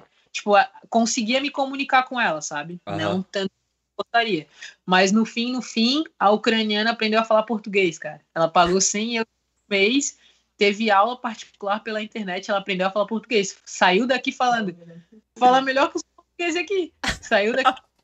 Luísa, fica com Deus, vou sentir saudades. E eu falei, cara, sabe? Tipo, caramba, ela aprendeu mesmo, sabe? Tipo, muito gratificante. Que legal. Porque ela português do Brasil, entendeu? Ela teve aula particular com uma professora do Brasil, não com de Portugal. Então ela falava mesmo português brasileiro, sabe? Tipo, tipo, às vezes tinha uma bola que ela não buscava, ela falava, meu Deus! Eu ficava, meu Deus, olha a outra falando mano. Porque, assim, ó, é, por que, que ela aprendeu a falar português? Porque no jogo, eu, eu geralmente eu era, era titular, porque a comunicação é muito mais fácil. Então, as primeiras palavras que ela aprendeu, aprendeu a falar é sai, tipo, para sair da área. Volta, que é para marcar. As primeiras palavras dela. E aí, conforme a gente foi conversando, foi trocando ideia, ela virou, tipo, minha parceira aqui, sabe? Aí eu ia ensinando para ela. Às vezes ela falava a coisa certa, mas conjugava no tempo errado sabe? Daí eu ia lá, Maria, tal, tal coisa, é assim, assim, assado, explicava, enfim, ela, ela explicava, ela, ela tentou ensinar a gente a falar ucraniano, mas não deu, sabe? Aí a outra da Moldávia era mais difícil ainda de se falar, esquece, não tinha como se comunicar, daí, tipo, as duas, como a Ucrânia e a Moldávia era próxima ali, elas se conheciam de outro clube também, elas tinham a comunicação entre elas, e aí a Maria, que era guarda-redes, ela, tipo, ah, a Anastácia falou isso, isso e isso. Deu, tá, ou a Maria, agora fala pra Anastácia isso, isso e isso. Daí a Anastácia falava, enfim, ficava, sabe? Muito louco. Telefone Aí na- sem fio. Na outra casa do lado morava uma ganesa e duas brasileiras. E aí a ganesa também era praticamente impossível falar com ela, sabe? Era muito difícil. É, o que a, a Gana fala inglês, mas não é o inglês de, dos Estados Unidos, não é o inglês da Ucrânia, que, tipo, se tu fala um hi, a outra entende que é um oi. Se tu fala um hi pra menina da Gana, ela já não entende. Um hello, e, tipo, umas coisas assim. É um, um inglês diferente. Tu via ela falando no telefone com os familiares, nossa, tu não entendia nada, sabe? O tempo inteiro, o tempo inteiro. Então, essa experiência de ter convivido com meninas de outros países, outras culturas, outras línguas, foi sensacional. Nossa, Sensacional. é muito legal. Tipo, hoje eu não falo inglês, eu não falo inglês. Sim. Mas passo fome. Se eu for para um país que, que, que a língua é, é, é, o inglês, eu não passo fome, entendeu? I need food, pronto, entendeu? É umas coisas bem simples, assim, que conseguir, dá, dá para se virar, sabe? Mas são coisas que, que se eu estivesse no Brasil eu não iria aprender, sabe? Não iria desfrutar, não iria passar por essa experiência, por essa vivência. Então era isso. São, eram três casas disponíveis pelo clube e em cada casa moravam no mínimo ali três atletas. Aham. Uhum. E outra coisa assim ó, que eu queria te perguntar, como que acostuma com o português falando, mano? Cara, não acostuma. não acostuma. É engraçado, assim, porque a gente entende, né? É um vocabulário, é um linguajar diferente, é um sotaque diferente, né? Mas tem coisas que eles ainda falam que a gente não consegue entender. Tipo, fala mais devagar aí que não tá dando, entendeu? Tipo, é umas palavras diferentes. Muitas palavras pra gente tem um significado mais pesado para eles e é a mesma palavra, sabe? Tipo, é umas coisas muito engraçadas. Tipo, a, no começo do, do, dos treinos, a, a Mister falava pra gente: Vamos, Malta, vamos, Malta. Tipo, faz dois meses que eu fui descobrir o que era Malta, sabe? Malta é tipo equipe, gente, vamos, pessoal, vamos, vamos, Malta, vamos, Malta. Eu ficava, meu Deus, quem que é a Malta? Cadê a Malta? Eram umas coisas assim, tipo, eles falam muito falhar, eles falam, ah, tás a brincar comigo, não sei o quê, tipo, tipo, tá de brincadeira comigo aqui, é tás a brincar comigo ou o quê, pá? É um, é diferente, sabe? E aí, a gente até, a gente, vira piada, no fim, tudo vira piada, sabe? Tudo vira piada. Porque. Tás a, é, tipo, aqui eles falam, tás a gozar de mim, tás a gozar da minha cara. Eu, ah, não tô gozando da tua cara, não, fica tranquilo, sabe? Umas coisas. É, é engraçado, é engraçado. E a gente, brasileiras, a gente fala entre a gente assim, pô, pega ali, ah, tipo, ah, vamos no mercado. Pois, vamos no mercado, né? Não sei o que, a gente fica zoando. Aí, alguma coisa, fica comigo, pô. Nós brasileiros. É engraçado, é engraçado. É, aqui, aqui café da manhã é pequeno almoço. Né? Às vezes tu tromba o presidente assim, pô, bom dia, seu Zé, bom dia. Aí tu fala bom dia normal, ele já fala, bom dia! É um bom dia diferente, sabe? É diferente. Traz a te portar. Como que tu tá? Eles falam, traz a te portar bem? Como tá a tua vida? Tipo, minha vida tá muito boa, não tá vendo? Tipo, mas é tipo, tudo bem contigo? Bom dia e ah, tal. Sim. Vai tomar café da manhã. Pô, vou tomar um café da manhã ali. Não, não é café da manhã, é pequeno almoço. Ah, tomei um pequeno almoço, daí, tipo, aí a gente brinca, né? Vai tomar um pequeno almoço hoje ou não? Falando com uma brasileira, sabe? É muito engraçado. E tu tá morando Meu... só com brasileira? Mas que me aguardem quando eu chegar. Fica só nas piadas. É, só nas piadinhas, só nas piadinhas. É, toda vez que eles falarem alguma coisa, eu vou falar, pois, pois. e tu tá com, só com brasileira aí na, na casa onde estás? Sim, agora todas as atletas foram embora. A gente ficou aqui, que a gente tem um trabalho extra aqui também. Tipo, acabou a temporada, mas tem um mercado aqui do lado que a gente trabalha pro, pro dono do mercado aqui. Então, tipo, como é uma graninha a mais, a gente não tá fazendo nada. Tô só, tipo, curtindo agora, tô de férias, entendeu? Uhum. Então, né? a gente trabalha às vezes 5, 6 horas por dia, mas é um trabalho de boa. E aí só tá as brasileiras, só as brasileiras que estão trabalhando estão aqui.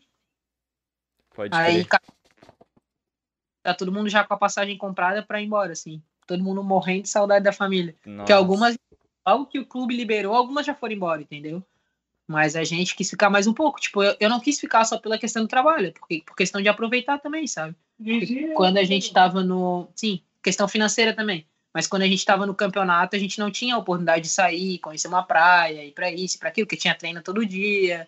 Eram três vezes na semana, quatro vezes na semana, aí final de semana tinha jogo. Enfim, aí não dava para te, tipo assim, ah, quero conhecer Porto. Porto fica coisa de 4, 5 horas daqui, não dava para eu ir e voltar no mesmo dia. Eu tinha que ir e ficar dois dias e voltar. Só que não dava para ficar dois dias porque tinha treino amanhã, tem treino no dia seguinte. Então, eu fiquei aqui agora esse mês mais para isso, sabe? Para aproveitar, para desfrutar assim. E como é, é que, Luísa, como é que tu lida com a saudade da família? Porque o pessoal, todo mundo que fala que morar fora, o maior problema é de sentir saudade, porque tu não tem família nem amigos lá fora, né? É, é, difícil, sabe? É difícil. A gente passa dias, às vezes a gente passa dias chorando, a gente passa dias felizes da vida que nem lá no Brasil, mas a saudade é muito grande, sabe? Tipo, muitas vezes se sente sozinho, é, quer trocar um papo, quer trocar uma ideia, e não, não é tipo tu sair aqui na esquina e voltar na casa do meu irmão, voltar na casa do meu primo. Tem, tu acaba criando um laço, de amizade, né, com as meninas, mas não é a mesma coisa, né, de tu ter alguém da tua família aqui por perto, sabe? Então, muitas vezes já fui dormir chorando, muitas vezes já acordei chorando, não não não tive condições de passar Dia das Mães, Dia dos Pais, aniversário, sabe? Junto, mas estava sempre com eles ali pelo celular, sabe? Mas nunca era a mesma coisa. Então, tipo, a gente tá contando os dias mesmo, sabe? Contando os dias, cara, contando os dias porque a saudade é muito grande. Ainda mais nesse momento que a gente tá vivendo de pandemia, sabe?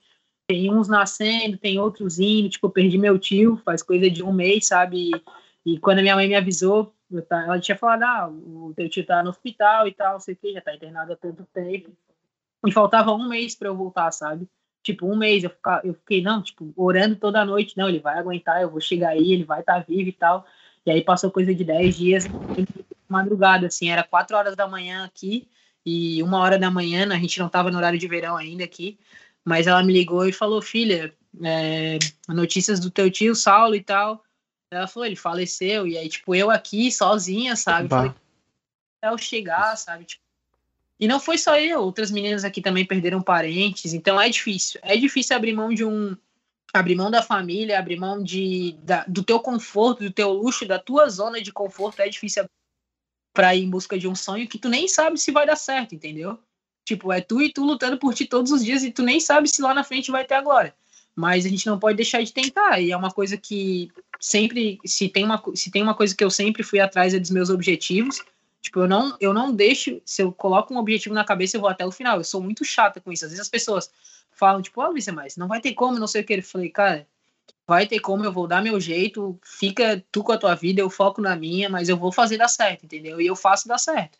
Tipo, dou, dou meus mortal para trás, faço umas acrobacia, mas no fim dá tudo certo, sabe? E mas a saudade da família é muito grande, né? Eu tenho um sobrinho também, tenho um sobrinho de 7 anos, vai fazer 7 anos dia 30 de julho. E ele fala todo dia, não, quando a tia Luísa vinha, ela vai andar de bicicleta comigo, quando a tia Luísa vinha isso, quando a tia Luísa vinha aquilo. E eu tô só por esse dia. Já teve mais longe, já teve bem mais longe. Então, falta 15 dias aí. A minha mãe perguntou, filha, o que, que tu quer quando, quando chegar? O que, que tu quer comer? O que, que isso? O que, que aquilo? Esse clima é muito gostoso, sabe? Os teus amigos te esperando, todo mundo. Luli, quando vem pro Brasil? Vai ficar quanto tempo? Pô, vamos se ver, não sei o quê. E aí tem a pandemia, daí a minha vontade mesmo era fazer uma festa de chegada, né? O salão e. Mas não dá, não dá. Temos que, que viver agora de acordo com as circunstâncias, mas fico muito feliz que todo mundo que ficou aí no Brasil, aí, meus familiares, amigos, primos, enfim, torcendo por mim, torcendo pelo meu sucesso e, e essa vibração positiva, essa esse pensamento positivo para que eu aqui, eles aí, mas que eu aqui tivesse dando tudo certo, foi fundamental para que eu aguentasse esse ano aí, sabe? Foi um ano diferente, foi um ano bem diferente, mas de experiência, de emocional, de psicológico, eu cresci 20 anos a mais, sabe? Tipo, eu sou outra Luísa. A Luísa de 2013 que foi pro Kinderman e acordava chorando, hoje treina chorando, mas não larga o treino, entendeu? Show.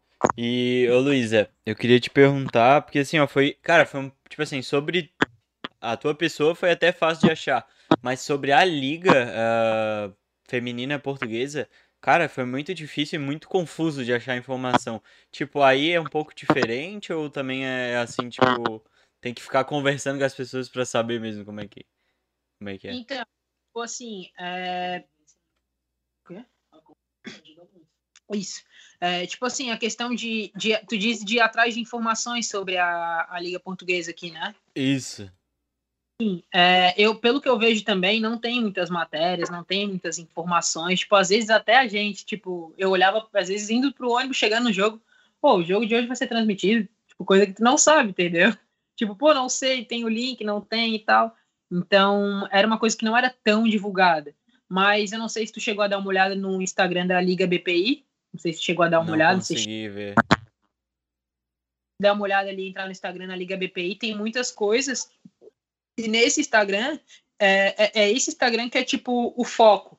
Então, é, as matérias que acontecem por fora vêm para esse Instagram, entendeu? Então, ali tu consegue buscar várias informações. Aí, tipo, tem o, o lado F aqui, que é o site aqui de Portugal, que tá sempre fazendo matéria com as meninas, tá sempre postando. É o site mais atualizado que a gente tem daqui, é, esportivo, sabe? O lado F e a Liga BPI, que é o, o, o Instagram do, da Liga BPI, e também algumas informações no site da federação. Mas é muito mais fácil tu buscar informações quando tu tá envolvido, ou quando tu tem alguém envolvido, Tipo assim, tu tá envolvido no negócio, tu consegue ter informação mais rápida. Se tu tem alguém envolvido, tu consegue mandar uma mensagem ali e tal, e a informação chega para ti.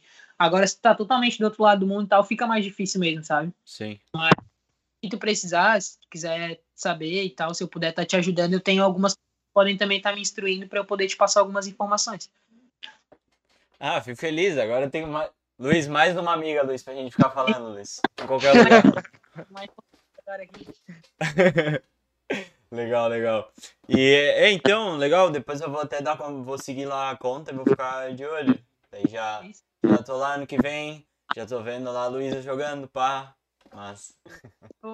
É, é, falando do ano que vem, o meu mister teve um dia que ele me chamou de canto, assim, tinha acabado um treino, era um treino que eu tinha, tipo, ido muito bem, sabe? Tipo, aquele treino lá não passou nada, foi muito massa. E no final do treino ele veio falar comigo, sabe? Perguntou, Luísa, quando ele me, tipo, eu tinha acabado de carregar a baliza para guardar e ele me chamou, Luísa, vem aqui. Eu até tava meio ofegante ainda e tal. Ele falou, Luísa, qual que é a tua perspectiva aqui em Portugal? É, o que, que tu pretende fazer da tua vida daqui para frente e tal? Porque tu tem condições de ser uma das top 3 aqui em Portugal das guarda-redes. Tipo, eu, ele, ele não era treinador do feminino, ele era sempre foi treinador do masculino. ele falou: eu não eu não acompanhava o futebol feminino até vir para esse clube e tal. E olhando times como Braga, Benfica, Sporting, tu tem muitas condições de ser a top 3, entendeu? E eu fiquei, pô, mister, muito obrigado por falar isso, sabe? Eu fico muito feliz com o reconhecimento, com as tuas palavras. E realmente eu sei do meu potencial, mas a minha missão aqui no dos Francos é me aprimorar, sabe? É lapidar o diamante que eu sei que eu tenho aqui dentro para realmente ficar boa, para realmente. Eu falei para ele, dei os exemplos, para eu bater os pontapés de baliza e dos 10 não errar nenhum, entende? Tipo, eu erro um ou dois no jogo, mas não quero errar nenhum nem dois, entende? Então eu quero ficar aqui no próximo ano para aprimorar isso, quero aprimorar o meu um para um, quero, tipo assim, às vezes tem uma falta na frente da minha área, quero chamar a responsa lá e cobrar essa falta, entendeu? Tipo, uma falta de ali na defesa e tal, né? E às vezes eu não preciso pedir para minha bater, às vezes tem um impedimento, não preciso pedir para minha zagueira bater, sabe? Então são coisas que aqui eu sei que eu já cravei uma bandeirinha, sabe? Já cravei uma bandeirinha. Se eu aguentar mais um aninho, se eu me destacar, se continuar nessa pegada, nessa evolução, dá para cravar a bandeira de novo, dá para se manter, dá para fazer um nome aqui, entende? E eu acredito, como eu falei, tipo, ninguém acredita mais no nosso potencial do que a gente mesmo. E eu sei que aqui em condição, aqui em Portugal eu tenho condições de fazer o meu nome, de fazer a história, sabe? Então é é só querer, é não deixar cair e e continuar, sabe? Mas essa essa resenha, assim, essa conversa que eu tive com o Mister abriu muito a minha mente, sabe? Eu fiquei. Porque eu acompanho as guarda-redes daqui, né? Eu fui titular, a gente teve aí 15 jogos, eu acho 15 ou 20 jogos na temporada, eu fui titular em mais de 50% dos jogos, sabe? Tipo, sei lá, a gente foi, teve 20 jogos, eu fui titular em 15, 16, sabe? Então isso é muito bom, porque vou, o ritmo de jogo é muito bom. E, consequentemente, sendo titular, acabo acompanhando o trabalho das outras guarda-redes, sabe? Tipo, eu faço questão de ir lá e cumprimentar, tanto no começo do jogo quanto no final, desejo uma boa partida. Se fez uma defesa, defesa absurda, eu falo, caramba, aquela lá tu buscou e tal. Troco uma ideia, sabe? Mas sempre querendo mais, sempre querendo mais, sempre querendo evoluir e vendo é, a individualidade de cada guarda-redes daqui, tipo, vendo o ponto fraco dessa, o ponto forte daquela, isso, aquilo, aquela já é mais cheinha, aquela já é mais magrinha, aquela é mais baixa, aquela é mais alta eu vou vendo também em qual time, em qual equipe eu conseguiria me adequar. Claro. Entende? Eu acho que o, sei lá, vou dar um exemplo do Benfica ali. O Benfica, a guarda-redes do Benfica, ela morava em Florianópolis, morava em Santa Maria da Imperatriz, que é a Dani. Uhum. House, morava em, em, em, Santa Maria. A Dani estava é, jogando no Benfica e agora está jogando na brasileira, que é a Letícia. E, tipo, a característica da Dani, a Dani é baixinha, mas ela salta bem a Letícia, que jogava no Corinthians, inclusive quando eu tava no Kinderman em 2003, eu tava com a Letícia no Kinderman. A Letícia uhum. que era guarda-redes. Hoje ela é guarda... Eu cheguei a ler um pouquinho sobre ela também. Hoje ela é guarda Então, tipo, a Lê, ela já é um pouco mais alta do que a Dani. Então, tipo, a Dani tinha espaço? Tinha, mas a Letícia chegou. Se eu for para outro clube, a guarda-redes pode saber bater o pontapé de baliza, mas é um jogo que não existe tanto pontapé de baliza. É um jogo que o time adversário tem muita saída no alto, muita bola alta. Como eu sou mais alta, já vira mais uma opção. Então é mais uma coisa pra ti, tipo, pô, nesse time tem condições, nesse aqui já vai ser mais difícil. Mas eu sei que em todas as equipes eu tenho qualidade para brigar, entendeu? Só que quando eu eu caio para um time para ser titular, não quero ter que ficar brigando por posição. Claro. Se tiver vai brigar, né? Lógico, vou dar o meu máximo, mas eu quero de preferência para um time que, que já tenha me, meio que a que já dê meio que o bote certo, entendeu? Para poder fazer uma temporada boa, para poder fazer um ano bom, é, tu tem que ter ritmo e tem que ter sequência, sequência de jogos. É, não, e isso que tu, tu fala de ficar ligado com, com o campeonato, com as pessoas, né, sempre complementando, eu acho que é, tipo, essencial, porque tem muitos clubes que estão sempre de olho e tem muitas pessoas que tu, tu pode ir conhecendo e acompanhando e talvez às vezes virem, ah, precisamos de uma goleira, os próprios, as próprias jogadoras já falam de alguma pessoa e tal. Então isso é bem importante, sempre tá, tá ligado a isso e não tenha dúvidas que vai dar certo, porque tu já tá no, num baita lugar, né? Tu já tá no lugar certo, né? Tu já tá um, no, no lugar que, que, tipo, pode te dar uma projeção maior, sabe? Então, não tenho nem dúvida, sabe? Eu tenho amigas que estão aqui também, tipo, tenho contato, eu tenho uma, uns 20 conhecidos aqui em Portugal, sabe? Tipo, dos 20, 10 10 atletas jogam, os outros 10, uma veio para estudo, a outra veio para passeio, a outra tá aqui na casa da família. Então, essas amigas que eu tenho em clubes, elas mesmas perguntam: e tu vai continuar aí ano que vem? Manda teu vídeo, pá, não sei o quê. Então, tipo, a gente tá correndo por fora. Nem por fora. Outra, direto também de indicação de goleira e pô, eu falo, pô, todas as que eu conheço já estão empregadas, graças a Deus, já estão nos seus clubes, mas depois eu aviso. Então, feliz porque além de eu ter me tornado uma referência tanto como atleta, eu também me tornei uma referência como pessoa, sabe? Tipo, as pessoas vêm me perguntar, cara, pra gente ter uma noção, pra gente ter uma noção. O Mister, que foi adjunto aqui do clube, veio me perguntar se eu não tinha contato em outros clubes para jogar ele lá dentro. E ele é de Portugal. Caramba. Caramba, o cara tá vindo me pedir, tipo, e porque chegou para ele que eu já tava fechado em outro clube, e aí ele queria meio que fazer uma ponte para esse clube que eu tava, entendeu? Dele, pô, claro. se tu sou Aí eu sei que tem a base, tem o sub-11, sub-15, sub-13, enfim. Se tu souber, eu pego uma categoria de base e tal. Não, se eu souber, eu te aviso sim e tal. Então eu fiquei tipo, caramba, velho, que massa, sabe? Se, se o cara de Portugal tá vindo me pedir informação é porque realmente é, se tornou uma referência, sabe? Claro. Realmente foi, foi vista e foi bem vista, né? Então eu fico muito feliz por isso, muito feliz mesmo, assim. Eu saio daqui de cabeça erguida e com a sensação de que eu fiz tudo que eu podia fazer, sabe? De missão cumprida mesmo, mas que ainda não acabou.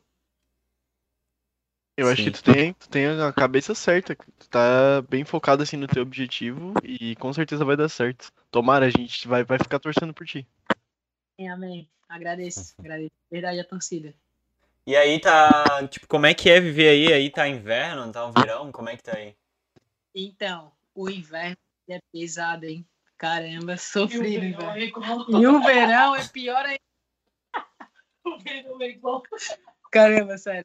É, tipo assim, o inverno, cara, o inverno é absurdo. Eu cheguei aqui no, eu cheguei aqui no verão. Aí peguei o inverno, de coisa de dar negativozão, de eu sair de casa. Eu saí de casa. Nossa. Com uma garrafa de água colocar no vidro do carro, vidro todo congelado. Nossa. Ligar o de tu ligar o limpa-vidro e, e o gelo não derreter e o gelo não sair dali, sabe? Caramba, mano. Que loucura, velho. Só fecha aqui, ó. Tá. Pronto, voltou. Tá, precisava ver uma ali. É, e o verão, o verão é absurdo. Verão é absurdo. Muito, muito, muito, muito, muito quente, muito abafado, muito quente, muito abafado. E, enfim, são, é, são dois extremos totalmente diferente do Brasil e, e são dois extremos muito a mais, sabe? Muito a mais mesmo, assim. O inverno é de doer. Eu falei até, até, até brinco com meus pais. Minha mãe fala: Filha, quando traz uns casacos teu aí que tu comprou, não sei o quê, porque aqui tá frio ainda. Eu falei: Ah, mãe, aí no inverno eu vou andar de short e camiseta, quero ver vocês falar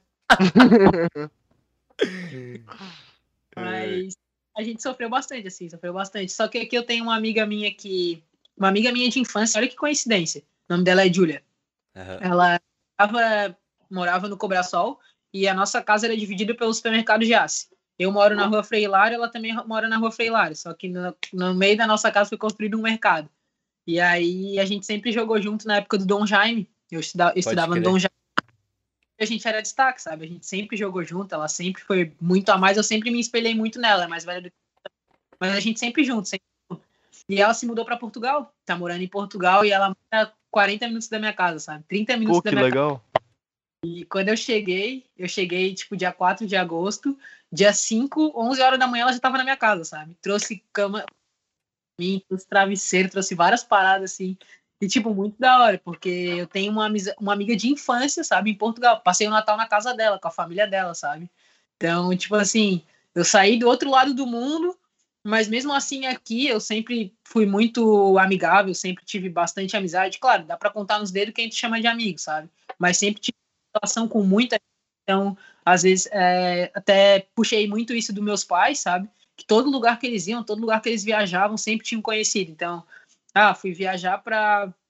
Tipo, em Caçador. Quando eu fui pra Caçador e a minha mãe foi junto comigo, pô, ela não ia pegar um hotel, a gente não tinha condições. Ela tinha uma conhecida em Caçador e ela ficou na casa da conhecida, sabe? A conhecida levou ela pro jogo e tal, pra, pra assistir meus treinos. Então, todo lugar que eu vou eu tenho uns conhecidos e sou muito bem recebida. E ter a Júlia aqui do meu lado, em Portugal, foi uma mão na roda, sabe? Porque ela me ajudou muito, assim. Muitas vezes eu precisava de, sei lá, qualquer, tipo assim, aqui eu não, ah, aqui o feijão, ele, ele vem, ele vende em saquinho ou vende um enlatado, já pronto, né? No Brasil a gente não tem costume, é mais um fechadinho no saco. A Uhum. Júlia, eu comprava um saco de feijão pra Júlia, ela fazia pra mim, eu trazia da casa dela congelado, porque eu sentia saudade do feijão da minha mãe, sabe? Então era o mais próximo da minha mãe era da Júlia, do mercado esquece. Então, ter ela aqui foi muito bom, né? Assim como tive outras pessoas aqui trabalharam muito, mas é sempre muito bom. Por mais que tu saia da tua zona de conforto, do teu país de origem, se tu encontrar pessoas conhecidas que vão te tratar bem, que vão te acolher, vai fi- não vai ficar mais fácil, mas vai ficar menos difícil. Sim. A gente conversou com outro, um ex-jogador, né, o Marcelo, e ele tava falando que, cara, pode ir em qualquer lugar do mundo, cara. Se tu falar em português, já vai ter alguém te olhando, tu já vai saber. É brasileiro. E é muito legal isso, porque várias vezes, tipo, tu ia no mercado aqui, ou tu ia no, sei lá, tipo, precisava ir nas finanças, fazer alguma coisa e tal, daí tu chegava na fila e falava, oi, boa tarde, vim pedir uma informação, não sei o que, daí o outro já olhava, é brasileiro. Falei, é, todo mundo em casa, entendeu? Tipo, é como se fosse o teu irmão, cara, Aham. engraçado. Tipo, é brasileiro, é brasileiro, não é brasileiro, é brasileiro. Tu já olha assim, Portugal, muito. Primeiro jogo, meu primeiro jogo contra o Benfica, uma menina falou, fala, conterrânea, tudo certo, não sei o que, eu, vai, que caramba, que massa, sabe? Que, que massa. E, na, e no primeiro jogo eu nem sabia o que era uma conterrânea. Cheguei aqui, eu fiquei, o que, que é conterrânea? O que, ela tá falando, sabe? Que massa. Muito E, da tipo, hora. Sobre, sobre isso que eu queria te falar, é como é que é a alimentação aí? É muito diferente? Não, a alimentação é igual, sabe? É igual e é muito mais barato, entendeu? Então aqui a gente acaba é, usufruindo e desfrutando mais dos alimentos, porque, tipo, vou dar um exemplo que é, uma, que é um exemplo que eu sempre dou para todo mundo desde quando eu cheguei aqui. Quanto que tu paga numa barra de milka no mercado aí no Brasil? Pô, sei lá, É mano, muito deve caro. ser uns 30 pau, 20 pau, Não, é algo mais. assim. É uns Mais? 50. É? É uns 40, 50. aham. Ó, tem essa barrinha e tem aquelas grandonas. É, a Sim, grandona sim. que eu tô falando. Eu pago um euro na barrinha e pago 3 euros naquela gigante que tu paga 30 reais, 40 reais, sabe? Caramba, mano. E quando eu cheguei aqui, eu só milka. Falava pra mim. São as melhores, né? fruta, Cara. aqui é fruta. um, um pacote de Doritos, tipo, 63 cêntimos, 70 cêntimos no mercado, sabe? Pacote de Doritos, um euro na promoção, Nossa, sabe? mano. Aqui é tipo, sei lá, 13 pau os grandãozão. Cara, Essa eu só vou comer Doritos. Essa se- ente- Não, brincadeira, brincadeira. Mas, tipo, a gente ia no mercado fazer as compras, cara. As, comp- as minhas compras que. Ah, As minhas compras do, do mercado no Brasil dava. Tipo, se eu fosse fazer minhas compras no mercado no Brasil, dava ali, sei lá, 400, 500 reais, sabe? Aqui, aqui com, com uma nota de 50 euros eu consigo fazer as compras do mês, só pra mim.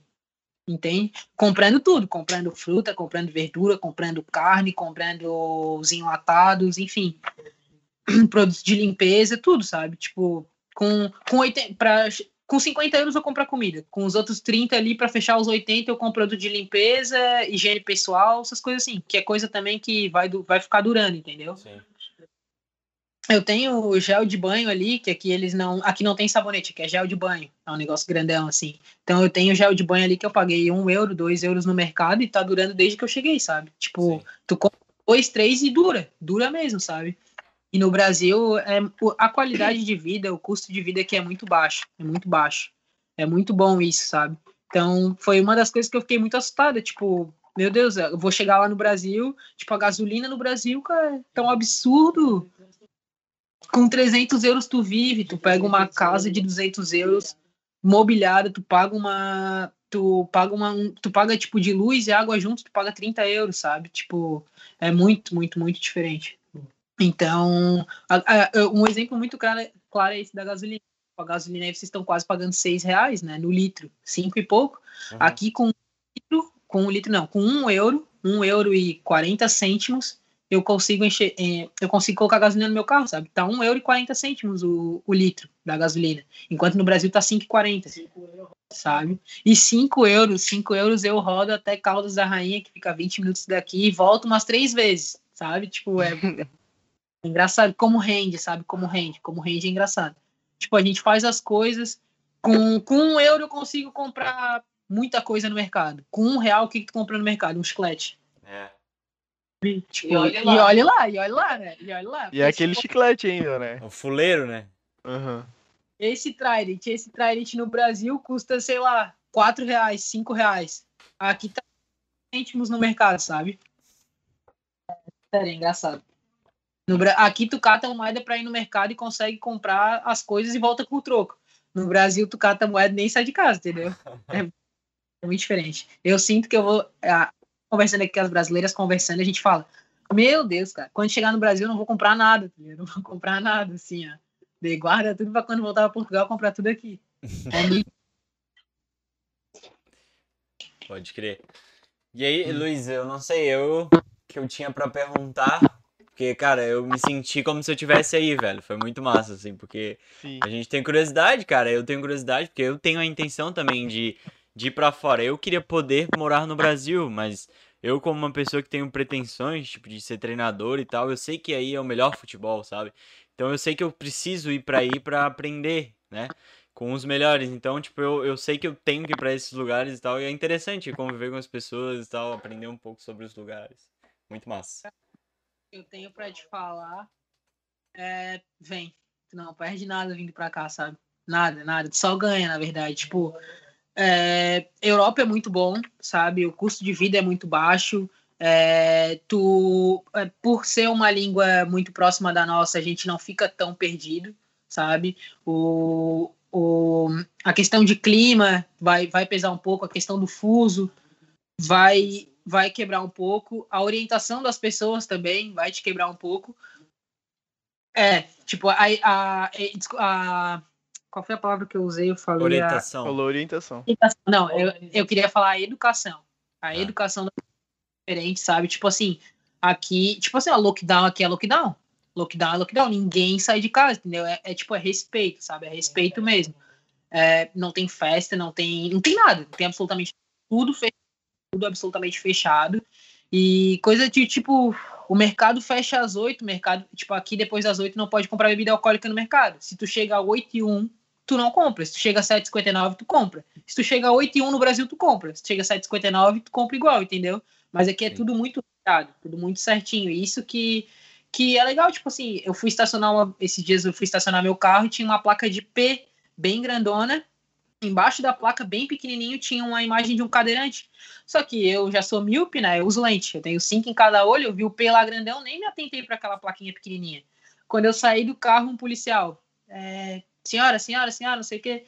Falei, o que, que foi? Tipo, eu tô na vaga, tem um P aqui. Ele falou, não, tipo, é vaga para cadeirante. Eu falei, pô, desculpa, tem entendeu? Tem, um, tem o P de parque e o P de preferencial. Uhum. Aí tu vai qualquer qual, entendeu? Aí, enfim, tive que tirar dali na hora. E aquela vaga, ela fica ali. Tipo, ninguém coloca o carro. Eu que tava me atravessando ali, a brasileira perdida, né? Fui lá. tipo, tu acaba, tu se sente mal, cara. Tu se sente mal, sabe? Quando tu faz alguma coisa assim, fora da, da, da educação deles, assim.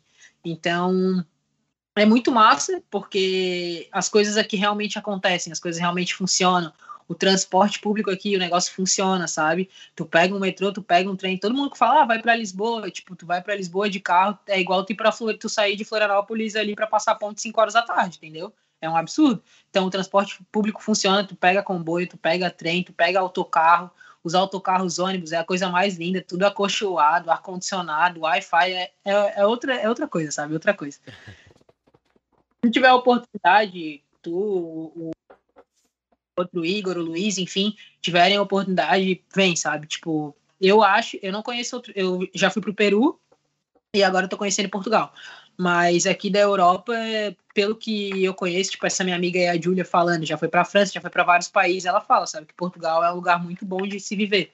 Tipo, tu quer, tu quer ter uma vida confortável, tu quer viver bem, não, não precisa esbanjar, não quer ter luxo, não quer sabe? Tipo, quer viver bem, quer viver confortável, ter uma vida tranquila, é, Portugal é um bom lugar, sabe? Eu gostaria, tipo, de aqui, de viver mesmo assim, de fazer minha vida aqui, sabe? Mas como tem a família no Brasil, eu acho que acabo fica, migrando, indo e voltando lá, porque tem que ver a família, né? Claro. Mas, tipo, a, a minha mãe já passa pela cabeça dela, entendeu? Vim pra cá, minha mãe tá se aposentando, meu pai tá se aposentando, tipo, não aproveitando eu estou aproveitando. E eu quero que eles aproveitem isso. Então, eu ficando aqui, quem sabe não consiga pro proporcionar isso para eles, entende? Claro. Mas vem, que não vai se arrepender. Show. Outra coisa, é, eu já ouvi falar que eles são, tipo, os portugueses, eles são muito, tipo, ao pé da letra mesmo, assim, tipo, o que tu falar, eles, tipo, são muito assim mesmo. Tipo, eu lembro de alguém, de um vídeo, assim, a pessoa falar, ah, tem como eu ir daqui até tal lugar? A pessoa não sabia onde é que era, né? O cara falou, sim, tem. Daí foi ver, era, tipo, duas horas caminhando, tá ligado? É bem assim, é bem assim mesmo. Faz no português. Tipo, aqui eu só ando com GPS, sabe? Tipo, quando eu cheguei, eu perguntava, ah, onde é que é tal coisa? Não, é ali em Caldas, rapidinho, não sei o que. Daí tu coloca no GPS, pô, nada a ver o que ele falou, sabe? O outro, ah, preciso fazer a inspeção do meu carro. Não, pega a autoestrada, porque aqui, aqui tipo, a via expressa aí é que é autoestrada, entendeu? Uhum. Não, a autoestrada, vai passa pela portagem, a portagem aqui é pedágio. Pega a autoestrada, eu já não sabia o que era autoestrada, pega o... sabia o que era portagem. Aí tu a porta, tu não sabe se é um portal, se é uma passagem, entende? Tipo, é umas coisas. Daí, ó, sai na segunda, daí fica na marginal, daí tu segue mais uns 10, 15 km, passa pela passagem de nível, não sei o que. Eu falo, tá bom, tá bom, tá bom, já entendi, já entendi, já entendi. O ponte aqui é passagem de nível. Caramba, é... cara. Passagem de nível, entende? Então, é, nível pra mim é nível do pouquinho ali, do, sei lá. Sim, pô, é. Cara, que loucura, velho. muito diferente, mano. Tipo, eu é tô louco diferente. em casa. É, é, meus pais estão assistindo isso. Ô pai e mãe, finge que vocês não estão. Então, quando eu chegar, não vou ter muita coisa para contar para vocês, né? É, então. pois é, pois é. Tá tudo isso para eles, sabe? Essa experiência é, tá sendo muito massa. Muito massa mesmo, assim. Muito massa. De tudo, ó, tudo. Sobre isso, eu, eu não sei, a tua mãe se chama Rosemary? Sim, aham. É, então ela, ela mandou aqui, ó. É, Beijo, filha, saudades. É, filha, foco, é, foco, né? Determinação e perseverança sempre. Foi uma live muito interessante. Valeu, filha. Tá de olho, tá de olho. Tá, não. Tá sempre live. Quando era no Brasil, eu fazia lá no quarto, ela ficava na sala vendo na TV. Aí a... tinha de falar alguma coisa, ela pegava um papelzinho, ou ela gritava, ou ela gritava, Luísa, fala tal coisa. Eu falei, pô, mãe, tô fazendo atrás, sabe? Aí ela de gritar, ela teve outra ideia. Agora ela escreve e coloca um papelzinho embaixo da minha porta. e meu deixa ela fazer a live, deixa não sei o quê, para de incomodar a guria, não sei o quê, não sei o quê. E a mãe, não, mas ela tem que falar isso, tem que falar aquilo. Daí acaba a live, eu vou lá na sala e falo, gostaram? Sim, foi muito bom, não sei o quê. Sei o quê. É muito engraçado. Meus pais são muito resenha, na real. É muito massa. Minha avó apoia muito. Eles sabem que eu sou muito determinada e quando eu quero alguma coisa eu vou até o fim. Sou chata quando eu quero alguma coisa, sou muito chata, que eu não paro enquanto eu não, não consigo. E mas eles sempre me apoiaram, sabe? Sempre me apoiaram. Quando eu comecei com a história de que eu queria sair de casa para jogar futebol e tal, o meu pai foi meio meio que deu uma brecada assim. Ah, não sei o quê. Mas, tipo, hoje me atura, entendeu? Hoje eu falo pra ele, ó, hoje eu vou pra Portugal, amanhã eu tô lá, amanhã eu tô aqui, Aí ligo pra ele, que meu pai gosta bastante de tomar uma cervejinha. Ligo Uhum. pra ele, aí, "Tô aqui por ti, tá? É, toma aí por mim, não sei o quê. É, é engraçado, sabe? Também cresci. tipo, Quando eu tinha a ideia de querer sair de casa, ele tinha, sei lá, 14, 15 anos, sabe? É difícil tu querer sair de casa com 14, 15 anos, mesmo tu já sabendo o que tu quer. Mas hoje, tipo, pô, tô com 26, sabe? Inclusive fiz 26 aqui em Portugal. Aí, aí é diferente. Sim. Aniversário aqui são os anos, os anos da Luísa. É. Hoje tu faz anos? Que anos, meu filho? Eu já faço aniversário, entendeu? Mas tipo, hoje eu cresci, sabe? Hoje eu cresci, tenho uma perspectiva de vida, almejo um futuro. Então, todo pai, toda mãe quer ver o seu filho brilhar, quer ver o seu filho desfrutando, aproveitando, curtindo. E graças a Deus sempre tive o apoio deles e tudo que eu tô aproveitando, eu se eu proporcionar um pouco disso para eles em, é, em, em vida que eu digo tipo de poder trazer eles para cá, de poder levar para outros lugares e tal. Se não for presencial, que eu pelo menos consiga levar a minha história para eles, sabe? Para eles viverem um pouco ali do que eu vivi, nem que seja verbalmente, sabe? Sim. Mas vou pais para cá, vou trazer meus pais. Meu pai tem medo de avião, mas a minha mãe já falou que vem. Tomara que venham e aproveitem, né? Sim. 12 horas, 12 horas. Nossa. 12 horas. Mas é massa, é massa. Então, Luiz, tens mais alguma coisa pra perguntar? Não, por mim era isso. Eu acho que a live com a Luísa foi muito legal. Eu consegui, que nem o Igor falou, me sentir próximo de ti. Parece que a gente tá junto, assim. Tu é muito resenha, fala bastante. A gente gosta bastante de quando a pessoa é assim, a pessoa é bem aberta. Foi muito legal a nossa conversa. E já queria te agradecer de novo pela oportunidade. E também te parabenizar, né? Pô, tu foi duas vezes melhor do mundo. Parabéns, cara. Tua história é muito massa. Eu me inspirei, tipo, me inspirou bastante, assim. Tanto que eu nem falei tanto, só fiquei ouvindo. Me inspirou muito a tua história. É uma brasileira que saiu daqui, deu certo lá fora. E se Deus quiser, vai continuar dando certo. E a gente vai ficar torcendo. Obrigado, Luiz. Também. E então, tipo, a gente vai. Acho que, acho que é a hora da pausa. Eu também acho que já fiz as minhas. Todas as minhas perguntas. Daí a gente vai fazer uma pausinha rapidinha e aí depois a gente faz as perguntas do pessoal, se tiver. E aí a gente finaliza, beleza? As per- Tranquilo. As perguntas que eu tinha ali na caixinha de perguntas, eu já fui respondendo conforme fui falando, sabe? Ah, Não, perguntaram como era o clima, como era o futebol aqui. E aí já fui respondendo, acho que deu pra, pra matar tudo, assim. Tinha ali umas oito, nove. Beleza. E tô final de vocês e a gente volta pra fazer os- as considerações finais. beleza. Beleza, então. Fazer então a Finaliza. pausinha, pessoal. do Luiz. É, obrigado né, pelas palavras, saber que eu inspiro pessoas, saber que pessoas se espelham se, e, e torcem pela minha, pela minha história, pela, pela minha trajetória, é muito gratificante. Então, muito obrigado por ter participado do, ter me convidado a participar do programa de vocês. E só para só para responder ele mesmo, porque eu não tinha respondido. Agora a gente pode fazer o nosso intervalo. Tá. Beleza, então, pessoal, a gente já volta. Show, voltamos então. É... Queres ler, Luiz, a pergunta ali? Tu quer que eu comece, então? Pode ser. Beleza. Então, a nossa primeira pergunta foi. Acho que foi no YouTube. É isso, foi no foi. A Polly Santos perguntou pra Luísa é, qual foi o jogo mais importante da tua carreira? Caramba. Boa pergunta. Boa pergunta. Essa é difícil de responder, né? Foi a pole? Foi a pole? Uhum. É, Poli Santos. Aí minha zagueira.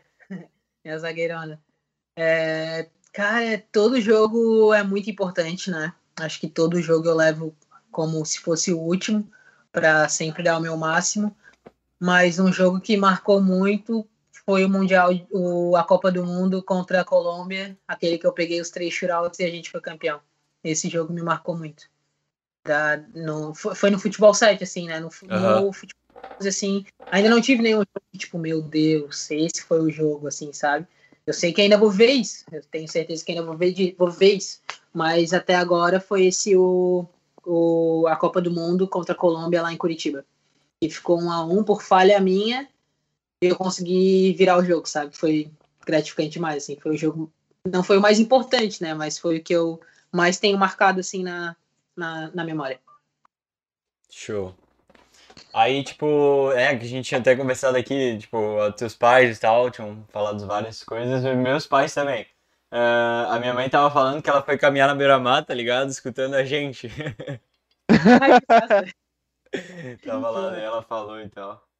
Deixa eu ver. Ela É, é legal que os pais estão sempre apoiando, assim. Então, Sim. Então, então tipo, a...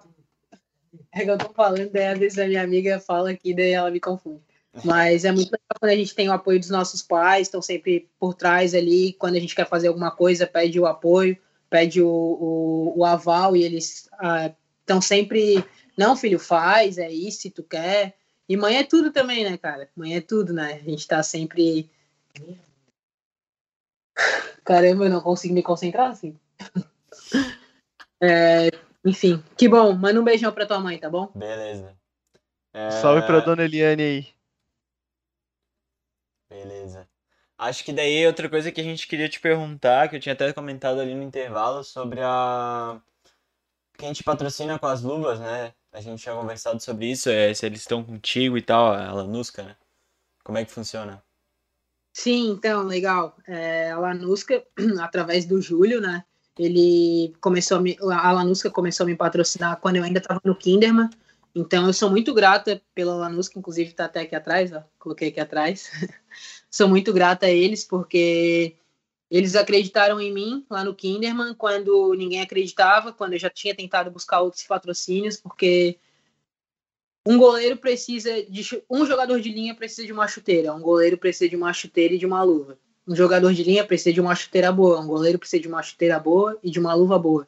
Então, tipo assim, 50% para um goleiro estar tá focado, a luva tem que estar tá aquela lá que não, não que a bola não solta, sabe? Tipo, se tu já vai para o jogo com uma luva que não tá te deixando tão confiante, tu já não vai para o jogo 100%. Então, tipo assim, a Lanusca sempre sempre me apoiou, sempre me incentivou, tanto em questão de luva quanto no apoio emocional, porque o tempo que eu fiquei no Kinderman, um ano lá em 2019, eu não joguei nenhum jogo, nenhum uhum. jogo, mesmo assim, o ano inteiro ele ficou me mandando luvas, sabe? Então ele sempre me mandava de dois em três meses, três, quatro pares. E só é, luva de qualidade. Mandava algumas amostras dele, Luísa, vou te mandar essa branca aqui, vê o que, que tu acha. Para a próxima eu te mando uma azul e uma laranja. E essa palma é isso, essa palma é aquilo. Então, tipo, tem vários tipos de corte também. É, às vezes, se tu tá no, na grama natural, a luva não se desgasta tão rápido. Se tu tá num sintético, ela já se desgasta mais rápido porque o sintético queima. Então, são várias coisinhas que, mesmo às vezes eu estando com a luva desgastada, eu falava, putz, estou sem luva.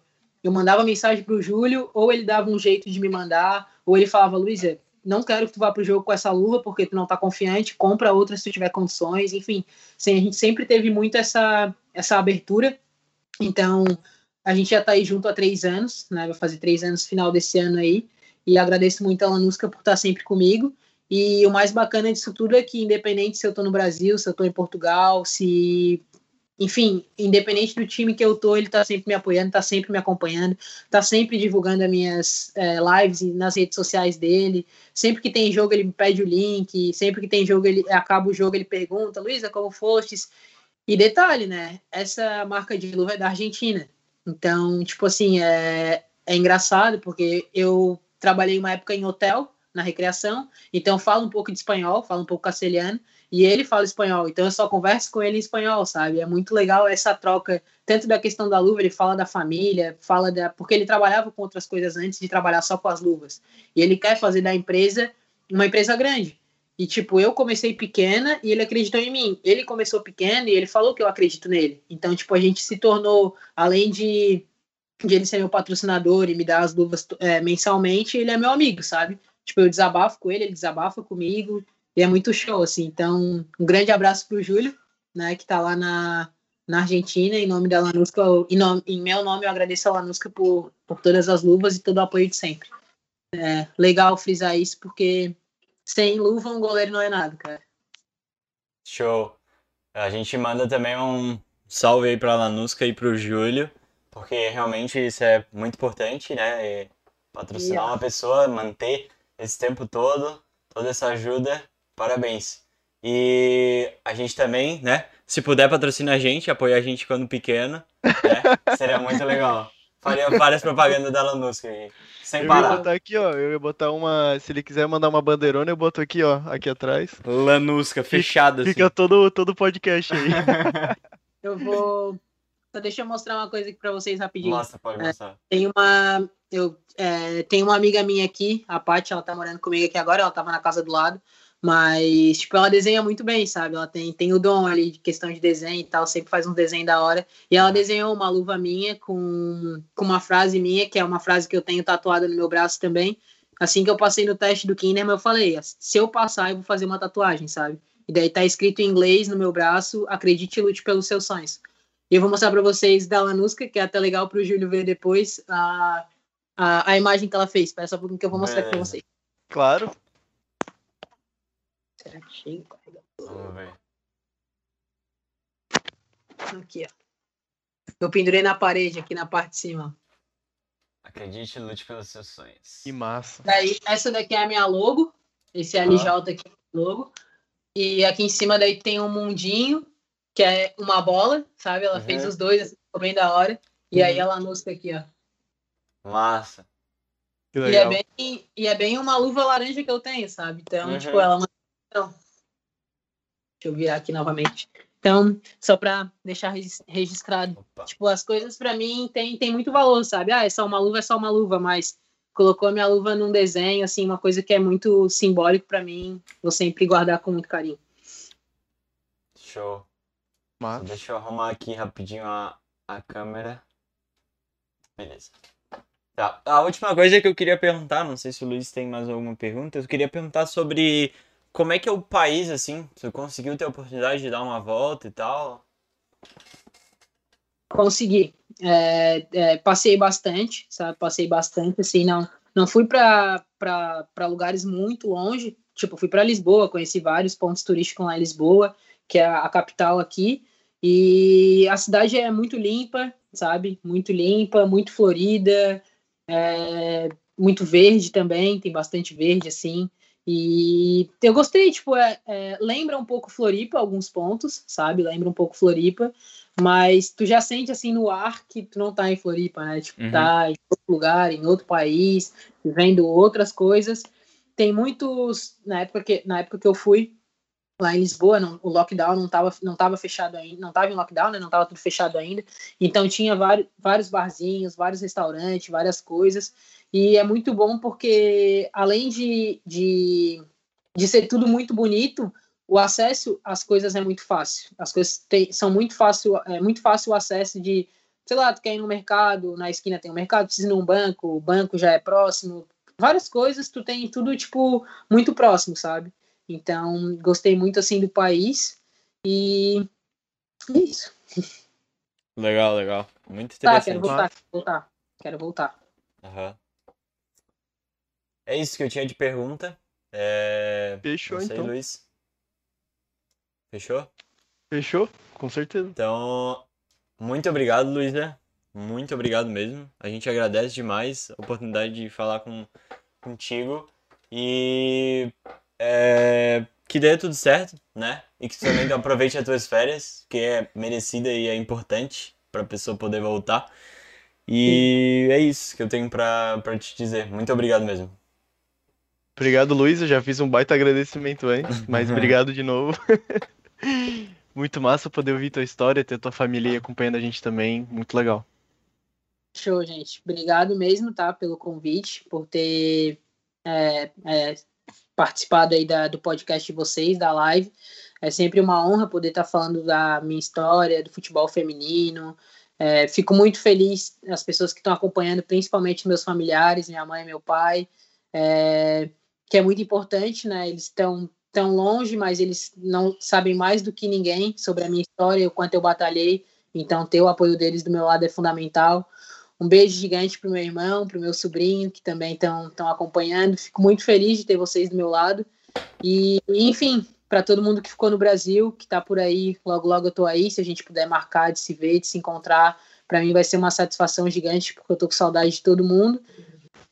E todo mundo de máscara, tá bom? Porque eu não quero me contaminar. Mas é isso, gente. É isso. Fiquei muito feliz mesmo, né, por estar participando. E agradeço mais uma vez e contem comigo sempre que quiserem fazer uma live, trocar uma ideia, me chama no WhatsApp, enfim, estou sempre disponível, tá bom? Beleza. Com certeza. Então, pessoal, é, obrigado aí pela live, né? A gente lembra que depois disso aqui vai sair alguns cortes dessa live. A gente também tá no Instagram, tá no Spotify, então se vocês quiserem dar uma olhada lá, vai ajudar a gente, certo? Então, Show. valeu, falou. Valeu, gente. Até domingo que Obrigado. vem. Obrigado. Um beijão para todo mundo. Vamos. É que são tantos